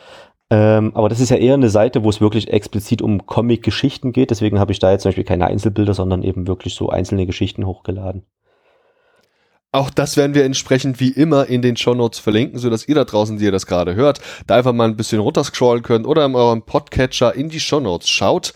Dort gibt's dann eben die entsprechenden Links und ihr könntet auf jeden Fall rausbekommen, was der junge Mann so online veröffentlicht. Und da sind wir auch bei einem Thema, ja gerade online veröffentlichen. Instagram ist ja, glaube ich, eine Plattform, um die man als Comic-Künstlerin aktuell also so gar nicht drum rumkommt. Allein schon auch einfach, um das eigene Portfolio zu präsentieren. Wie ist denn da so dein Eindruck? Wie aktiv bist du da? Wie gern? Wie, wie lieb hast du Instagram? ähm, äh, ja, wahrscheinlich so eine Hassliebe, wie bei vielen. ähm, ähm, am Anfang, wo ich damit angefangen habe, ist auch noch gar nicht so lange her, ich glaube, es war auch so 2017 oder so, habe ich das schon relativ regelmäßig gemacht, so schon, boah, bestimmt mal so eine Zeit lang auch jeden Tag irgendwie was hochgeladen. Aber mittlerweile mache ich es nicht mehr so oft.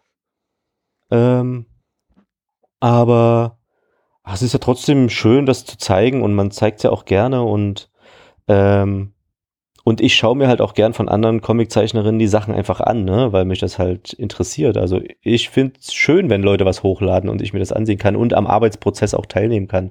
Manche geben da ja noch viel tiefere Einblicke, als ich das zum Beispiel mache. Ne? Die zeigen da noch viel, viel mehr und ich finde es bei anderen total spannend, aber ich selber denke immer, ach ja, ist das jetzt, wenn ich das jetzt hochlade, ist das so interessant und naja, dann lasse ich es halt meistens und lade dann eben einfach das fertige Bild irgendwann hoch. Ja, bei dir sind es genau eben die, die, finalen Produkte, das, was dann hinten bei rauskommt. Und das ist äh, mhm. ja dann natürlich immer sehr perfekt und dann auch schon komplett abgerundet. Das ist einfach schön. Wie gesagt, checkt ja mal den, den Instagram-Account, der sicherlich auch eine gewisse ja, äh, Interaktion ermöglicht. Ist dir das wichtig, da besonders viele Follower und Likes zu haben oder guckst du da gar nicht so drauf? Ähm, na klar, also jeder guckt wahrscheinlich drauf, äh, ich auch. Ähm, aber ja, keine Ahnung, der hat sich irgendwie über die letzten Jahre halt irgendwie so eingepegelt und da tut sich jetzt nicht so viel. Vielleicht ändert sich das, wenn das Buch rauskommt, ne? Ist nochmal eine andere Aufmerksamkeit, aber ähm, ich fand es auch schön, wie es jetzt war von der Aufmerksamkeit. Also ich kann damit gut leben, wenn da eben die Leute, die es interessiert, draufschauen und sich freuen, wenn was kommt. Und ähm, also ich brauche da jetzt nicht dieses Wachstum oder so, ne? Wie du hast gemeint, dass du eben gern da präsentierst, was du machst. Und jetzt mal ganz ehrlich, als der Philipp Kulek mir gesagt hat, da liegt ein PR-Schwerpunkt drauf hier im Herbst, da hatte er völlig recht. Das Werk ist einfach eines, das sowohl als Werk selbst als auch aus inhaltlichen Gründen sehr viel Aufmerksamkeit verdient und sicher auch bekommen wird im Laufe der nächsten Wochen und Monate. Wie sieht's denn aus? Könntest du dir auch vorstellen, hier vielleicht sogar eine Art Ausstellung zu machen oder das in eine Galerie zu hängen oder so? Gibt's da vielleicht schon Ideen? Hast du da irgendwas? Ähm, also es ist nichts angedacht, aber ähm, ich habe mir natürlich, da ich ja so ein bisschen aus der bildenden Kunstrichtung auch komme, ähm, ne, überlegt man, also ich habe mich früher halt viel mit, mit auseinandergesetzt, wie stellt man aus, wie stellt man auch Comics aus und so und ich finde es auch meistens eigentlich gar nicht so spannend. Also ich bin zum Beispiel niemand, der Comics in der Ausstellung lesen würde. Ich schaue mir dann eher nur die Bilder an. Mhm. Ähm, und da ich ja nun mal keine Originale im herkömmlichen Sinne besitze, Mhm. Ähm, würde ich zum Beispiel interessant finden, wenn es äh, möglich wäre, dass dieses Museum Photoshop hat und man einfach die offenen Dateien ausstellt, sodass die Leute einfach die Ebenen sehen ähm, und dann schauen können, wie ist es aufgebaut. Ne? Also eigentlich bietet ja so eine Photoshop-Datei einen total geilen Einblick in so ein Bild, was eben so ein gemaltes Bild auf Papier nicht mehr bieten kann. Ne? Und das würde ich cool finden, wenn sowas geben würde, aber es ist natürlich technisch äh, schwer zu bewerkstelligen. Aber ich würde es interessant finden, bei, bei äh, Leuten, die digital arbeiten, in die PSDs zu schauen. Weil du weißt, was eine PSD ist, was da draußen halt nicht jeder tut. Man müsste es schon irgendwie aufarbeiten. Also keine ja, Ahnung, ja. eine Präsentation machen, durch die man scrollen kann oder so. Das wäre vielleicht ein Weg. Mhm. Ist natürlich schwierig, ne? Ich mein, Photoshop ist halt einfach auch ein Programm, was viele wahrscheinlich einfach äh, abschreckt, wenn die das sehen. Ähm, ne? Und das klar, das müsste man, ja, vielleicht kann man das auch anders aufbereiten, indem man das so ein bisschen, ne, man kann ja das indem man das so ein bisschen zerlegt, so, ein, äh, äh, so eine Seite. Das sind ja ein Haufen Ebenen drunter, die man eben nicht mehr sieht, aber die trotzdem noch da sind. Ich packe zum Beispiel immer meine ganzen Recherchefotos, die liegen alle in den PSDs mit drin. Ähm, hm. ähm, für die jeweilige Seite. Ne? Und dann liegen dann noch zwei, drei ähm, äh, Skizzenstufen drunter, die dann halt unsichtbar sind, die ich aber drin lasse und solche Sachen. Also ich finde es interessant, sowas zu sehen bei anderen auf jeden Fall. Wenn du jetzt sagst Recherchefotos, wie war das hier bei Parallel? Hast du da von den Städten und Locations Recherchefotos gehabt oder gab es da sowas gar nicht so oft? Mm, also ich habe das gemacht. Also ne, Frankfurt ist, liegt ja nahe, da ist immer die Buchmesse, da bin ich sowieso öfter mal gewesen und habe mhm. da Fotos gemacht und in Leipzig lebe ich, da war das auch relativ einfach und, und in Leipzig bin ich auch noch ins, äh, wie heißt denn das? Stadtarchiv gegangen, genau. Und habe mir da eben einfach Fotos aus der Zeit angeschaut, wie das damals eben ausgesehen hat, wie sehr zerstört war die Stadt zum Beispiel und sowas. Ähm, genau, hatte halt von manchen Plätzen Recherchefotos, aber habe dann trotzdem versucht, jetzt nicht so Sightseeing-mäßig mich da äh, ne, durch, durch die Städte zu bewegen, dass die Leute auf jeden Fall sagen, ja, das muss Frankfurt sein, das muss Leipzig sein, sondern ich wollte es halt trotzdem ein bisschen öffnen für den Betrachter, dass das im Prinzip auch jede andere Großstadt sein könnte. Jetzt scroll ich hier gerade noch durch deinen Instagram-Feed und bin auf was gestoßen, das ich noch gar nicht auf dem Schirm hatte. Was bitte ist denn eigentlich Fundus? Äh, Fundus ist ein Magazin, was ich mit Julia Zein zusammen mache, die halt hier auch in Leipzig wohnt, eine Comiczeichnerin. Und genau, da haben wir jetzt eine Ausgabe gemacht, die kam letztes Jahr raus. Mhm. Und genau, wir haben noch mit Silvia Dirkes zusammen gemacht. Also wir haben das zu dritt gemacht. Und wir wollen da auf jeden Fall auch noch ein weiteres machen. Das ist ein Scene mit Geschichten von dir und den beiden Damen, richtig? Genau, genau. Wo kriechen das her? Äh, im, Prinz Im Prinzip auf der Comic-Invasion zum Beispiel. Oder ja. eben äh, mich oder Julia oder Silvia eben bei Instagram anschreiben und sagen, dass man es gerne hätte. Und das ist schon alles. Also das kann man jetzt nicht irgendwie irgendwo kaufen oder so. ja, was so, also ich meine, da werden wir, glaube ich, nochmal schreiben müssen. Dann würde ich gern jetzt hier zu den Abschlussfragen kommen, die bei mir auch immer ein bisschen gleich mhm. aussehen, aber nicht weniger spannend sind. Zum einen natürlich die Frage, die wir jetzt schon so ein bisschen beantwortet hatten, ist die Frage des Digitalen. Du liest also selbst auch digitale Comics, bist dem nicht abgeneigt. Ist da auch so Webtoon-Sachen mhm. dabei? Und da reden wir jetzt vom, keine Ahnung, klassischen Superman-Heftchen auf Comixology. Ach so, ähm, ich bin ja im Prinzip noch wirklich so ein Neuling. Ich habe, ähm, ich bin ähm, äh, Fan von boah, Daniel Warren heißt der, glaube ich. Ja. Und was macht, äh, was macht denn, der hat, ja, der macht auch Superhelden-Comics, aber der macht auch so ein bisschen, ja, wie soll man das beschreiben? So leicht undergroundig, würde ich sagen, aber jetzt ähm, schon populär in, in Amerika Comics. Und sowas versuche ich mir dann halt äh, äh, eben einfach schon digital zu lesen, weil ich halt nicht weiß, ab kommt das in Deutschland jemals raus oder nicht. Mhm. Und genau. Und dann lese ich, genau, und dann lese ich das halt so oder auch mit Büchern. Also ich habe halt, ich lese halt mittlerweile fast mehr digital Bücher, als ich mir welche kaufe. Das ist ja optimal, denn, lieber Matthias, die letzte Frage ist immer die nach popkulturellen Empfehlungen. Ich möchte dich mal bitten, ja einfach uns Dinge zu empfehlen. Das kann sein ein Buch, ein Comic, dein Lieblingsmusical oder auch eine Oper. Das kann aber auch ein Podcast sein oder das Album deiner Lieblingsband, das gerade rausgekommen ist. Erzähl doch mal, was gibt es, was du uns gerade empfehlen kannst? Was liegt gerade auf deinem Nachttisch? Worauf hast du gerade richtig Bock? Warte mal, da muss ich mal kurz meine App aufmachen. Sehr gut. ähm, und zwar also ich habe jetzt ein Buch gelesen, das fand ich auch sehr beeindruckend. Ähm, das Buch heißt Radikalisierungsmaschinen.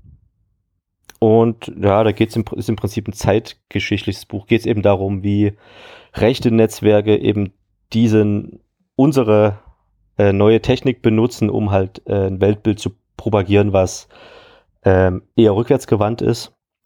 Ich weiß jetzt leider die Autorin nicht. Ach doch, Julia Ebner ist die Autorin. Und genau, sie beleuchtet eben so rechtsradikale ähm, Gruppierungen, wie eben zum Beispiel die Identitäre Bewegung, aber eben auch ähm, dschihadistische Gruppen, ähm, die im, im Endeffekt genauso operieren. Das fand ich sehr gut und ähm, ansonsten lese ich zurzeit die Physik des Bewusstseins. Mhm. da ist es so ein bisschen, ja, so ein bisschen Zukunftsforschung im Prinzip, ne? Also was, äh, da wird halt, es ist im, im, Endeffekt so ein bisschen Spekulation, was ist in 100 Jahren möglich, was ist in 150 Jahren möglich, ähm, ähm, wie erweitert sich das Bewusstsein, was, äh, äh, welche Geheimnisse liegen noch in diesem, unserem Organ, was sich halt im Kopf befindet, ähm, Genau, das sind halt so die Bücher, die ich gerade lese oder die Themen, die mir, ähm, die mich gerade beschäftigen. Und ansonsten ähm, kann, würde ich mal noch einen Comic empfehlen. Auf jeden Fall. Und zwar eher, eher was Älteres von ähm, Manula Sene Plast wäre das. Ist auch so ein 800 Seiten Schinken insgesamt. Mhm. Ähm, ist bei Reprodukt erschienen und ist ja grafisch total beeindruckend und die Geschichte ist, ähm, soll man beschreiben, also man hat auf, also man, also man sollte keine schlechte Laune haben, wenn man dieses Buch liest. okay. Sagen wir so. ähm, da, es liegt einem schon immer so ein Stein im Bauch, wenn man das dann, wenn man dann so ein Band weggelegt hat und aber ist total beeindruckend. Also geht um, ist im Prinzip ein Verhör, was über diese 800 Seiten geführt wird mit, über, mit einem Mann und man erlebt im Prinzip seine letzten Jahre mit. Und er erzählt in diesem Verhör, was er gemacht hat in den letzten Jahren. Ist es was aktueller oder? Nee, das ist schon, der hat schon auch wieder Sachen danach gemacht. Ich glaube, das ist schon wieder zehn Jahre alt. Das, ah ja. Hm? Dieser, äh, äh, das waren vier Bände, immer 200 Seiten stark. Und ich habe das, glaube ich, jetzt schon zum dritten Mal gelesen. Also ich lese auch Comics wieder und das ist einer davon. Ja, dann habe ich tatsächlich eine Frage noch vergessen. Ich will dir die Möglichkeit geben, vielleicht ein bisschen was zu teasern. Jetzt ist ja parallel gerade erst erschienen. Die Comic-Millionen werden demnächst auf deinem Konto einwandern, aber vielleicht arbeitest du schon an dem nächsten Werk oder hast Ideen. Kannst du uns schon was anteasen? Ähm, ja, also am nächsten Werk arbeiten tue ich noch nicht. Ähm, ich mag ja gerne auch so, ne, so Underground-Comics und so kleinere Sachen und ähm, bin jetzt, ja, ich bin gerade so ein bisschen auf der Suche, ne? Ich habe halt so verschiedene lose Enden, die ich geschrieben habe und ich bin im Prinzip jetzt wieder im Schreibprozess und ähm, für das nächste größere Buch gibt's im Endeffekt bisher bloß eine Idee. Also da kann ich jetzt hm. ähm, jetzt zu der Geschichte oder wie das, wie das mal aussehen soll, nichts zu sagen. Das hm. Thema, was mich interessiert, ist, ähm, wäre äh, Gewalt in allen Facetten, also das ne, in dem kleinen Kern, also innerhalb der Familie, bis hoch zu, ähm, wenn der Staat Gewalt auf ähm, Institutionen oder auf die Bevölkerung ausübt, eben solche Sachen. Und was das dann wiederum mit den Personen macht und ne, so vom Großen ins Kleine hinein. So, das wäre so ein Thema, was mich interessieren würde. Lieber Matthias, ich danke dir vielmals für deine Zeit, die du dir heute genommen hast, mit mir über dich, deine Arbeit und sonstige Dinge zu sprechen. Und ich hoffe doch sehr, dass wir uns auf jeden Fall nochmal persönlich irgendwann irgendwie irgendwo treffen. Und sei es meinetwegen hier in Frankfurt auf der Buchmesse oder hoffentlich findet es mhm. statt nächstes Jahr in Erlangen. Ja, das wäre super. Also da hätte ich auf jeden Fall sehr große Lust. Prima. Vielen Dank. Bis zum nächsten Mal. Ciao. Ciao, mach's gut. Sehr geehrte Damen und Herren, wertes Publikum, liebe Hörende, vielen Dank für eure Aufmerksamkeit und Zeit. Ich hoffe sehr, euch hat gefallen, was ihr gerade gehört habt. Wir, die Redaktion des Telestammtisch, betreiben ein semi-professionelles Podcast-Projekt zum Selbstmitmachen. Also meldet euch bei uns, wir beißen auf. Außerdem freuen wir uns immer über Feedback via Social Media und E-Mail sowie euren finanziellen Support. Ebenso frohlocken wir förmlich über Bewertungen auf den gängigen Podcast-Plattformen. Wer möchte, darf uns gern immer und überall empfehlen. Alle relevanten Links findet ihr in den Show Notes. Vielen Dank und bis zum nächsten Mal. Euer Andi.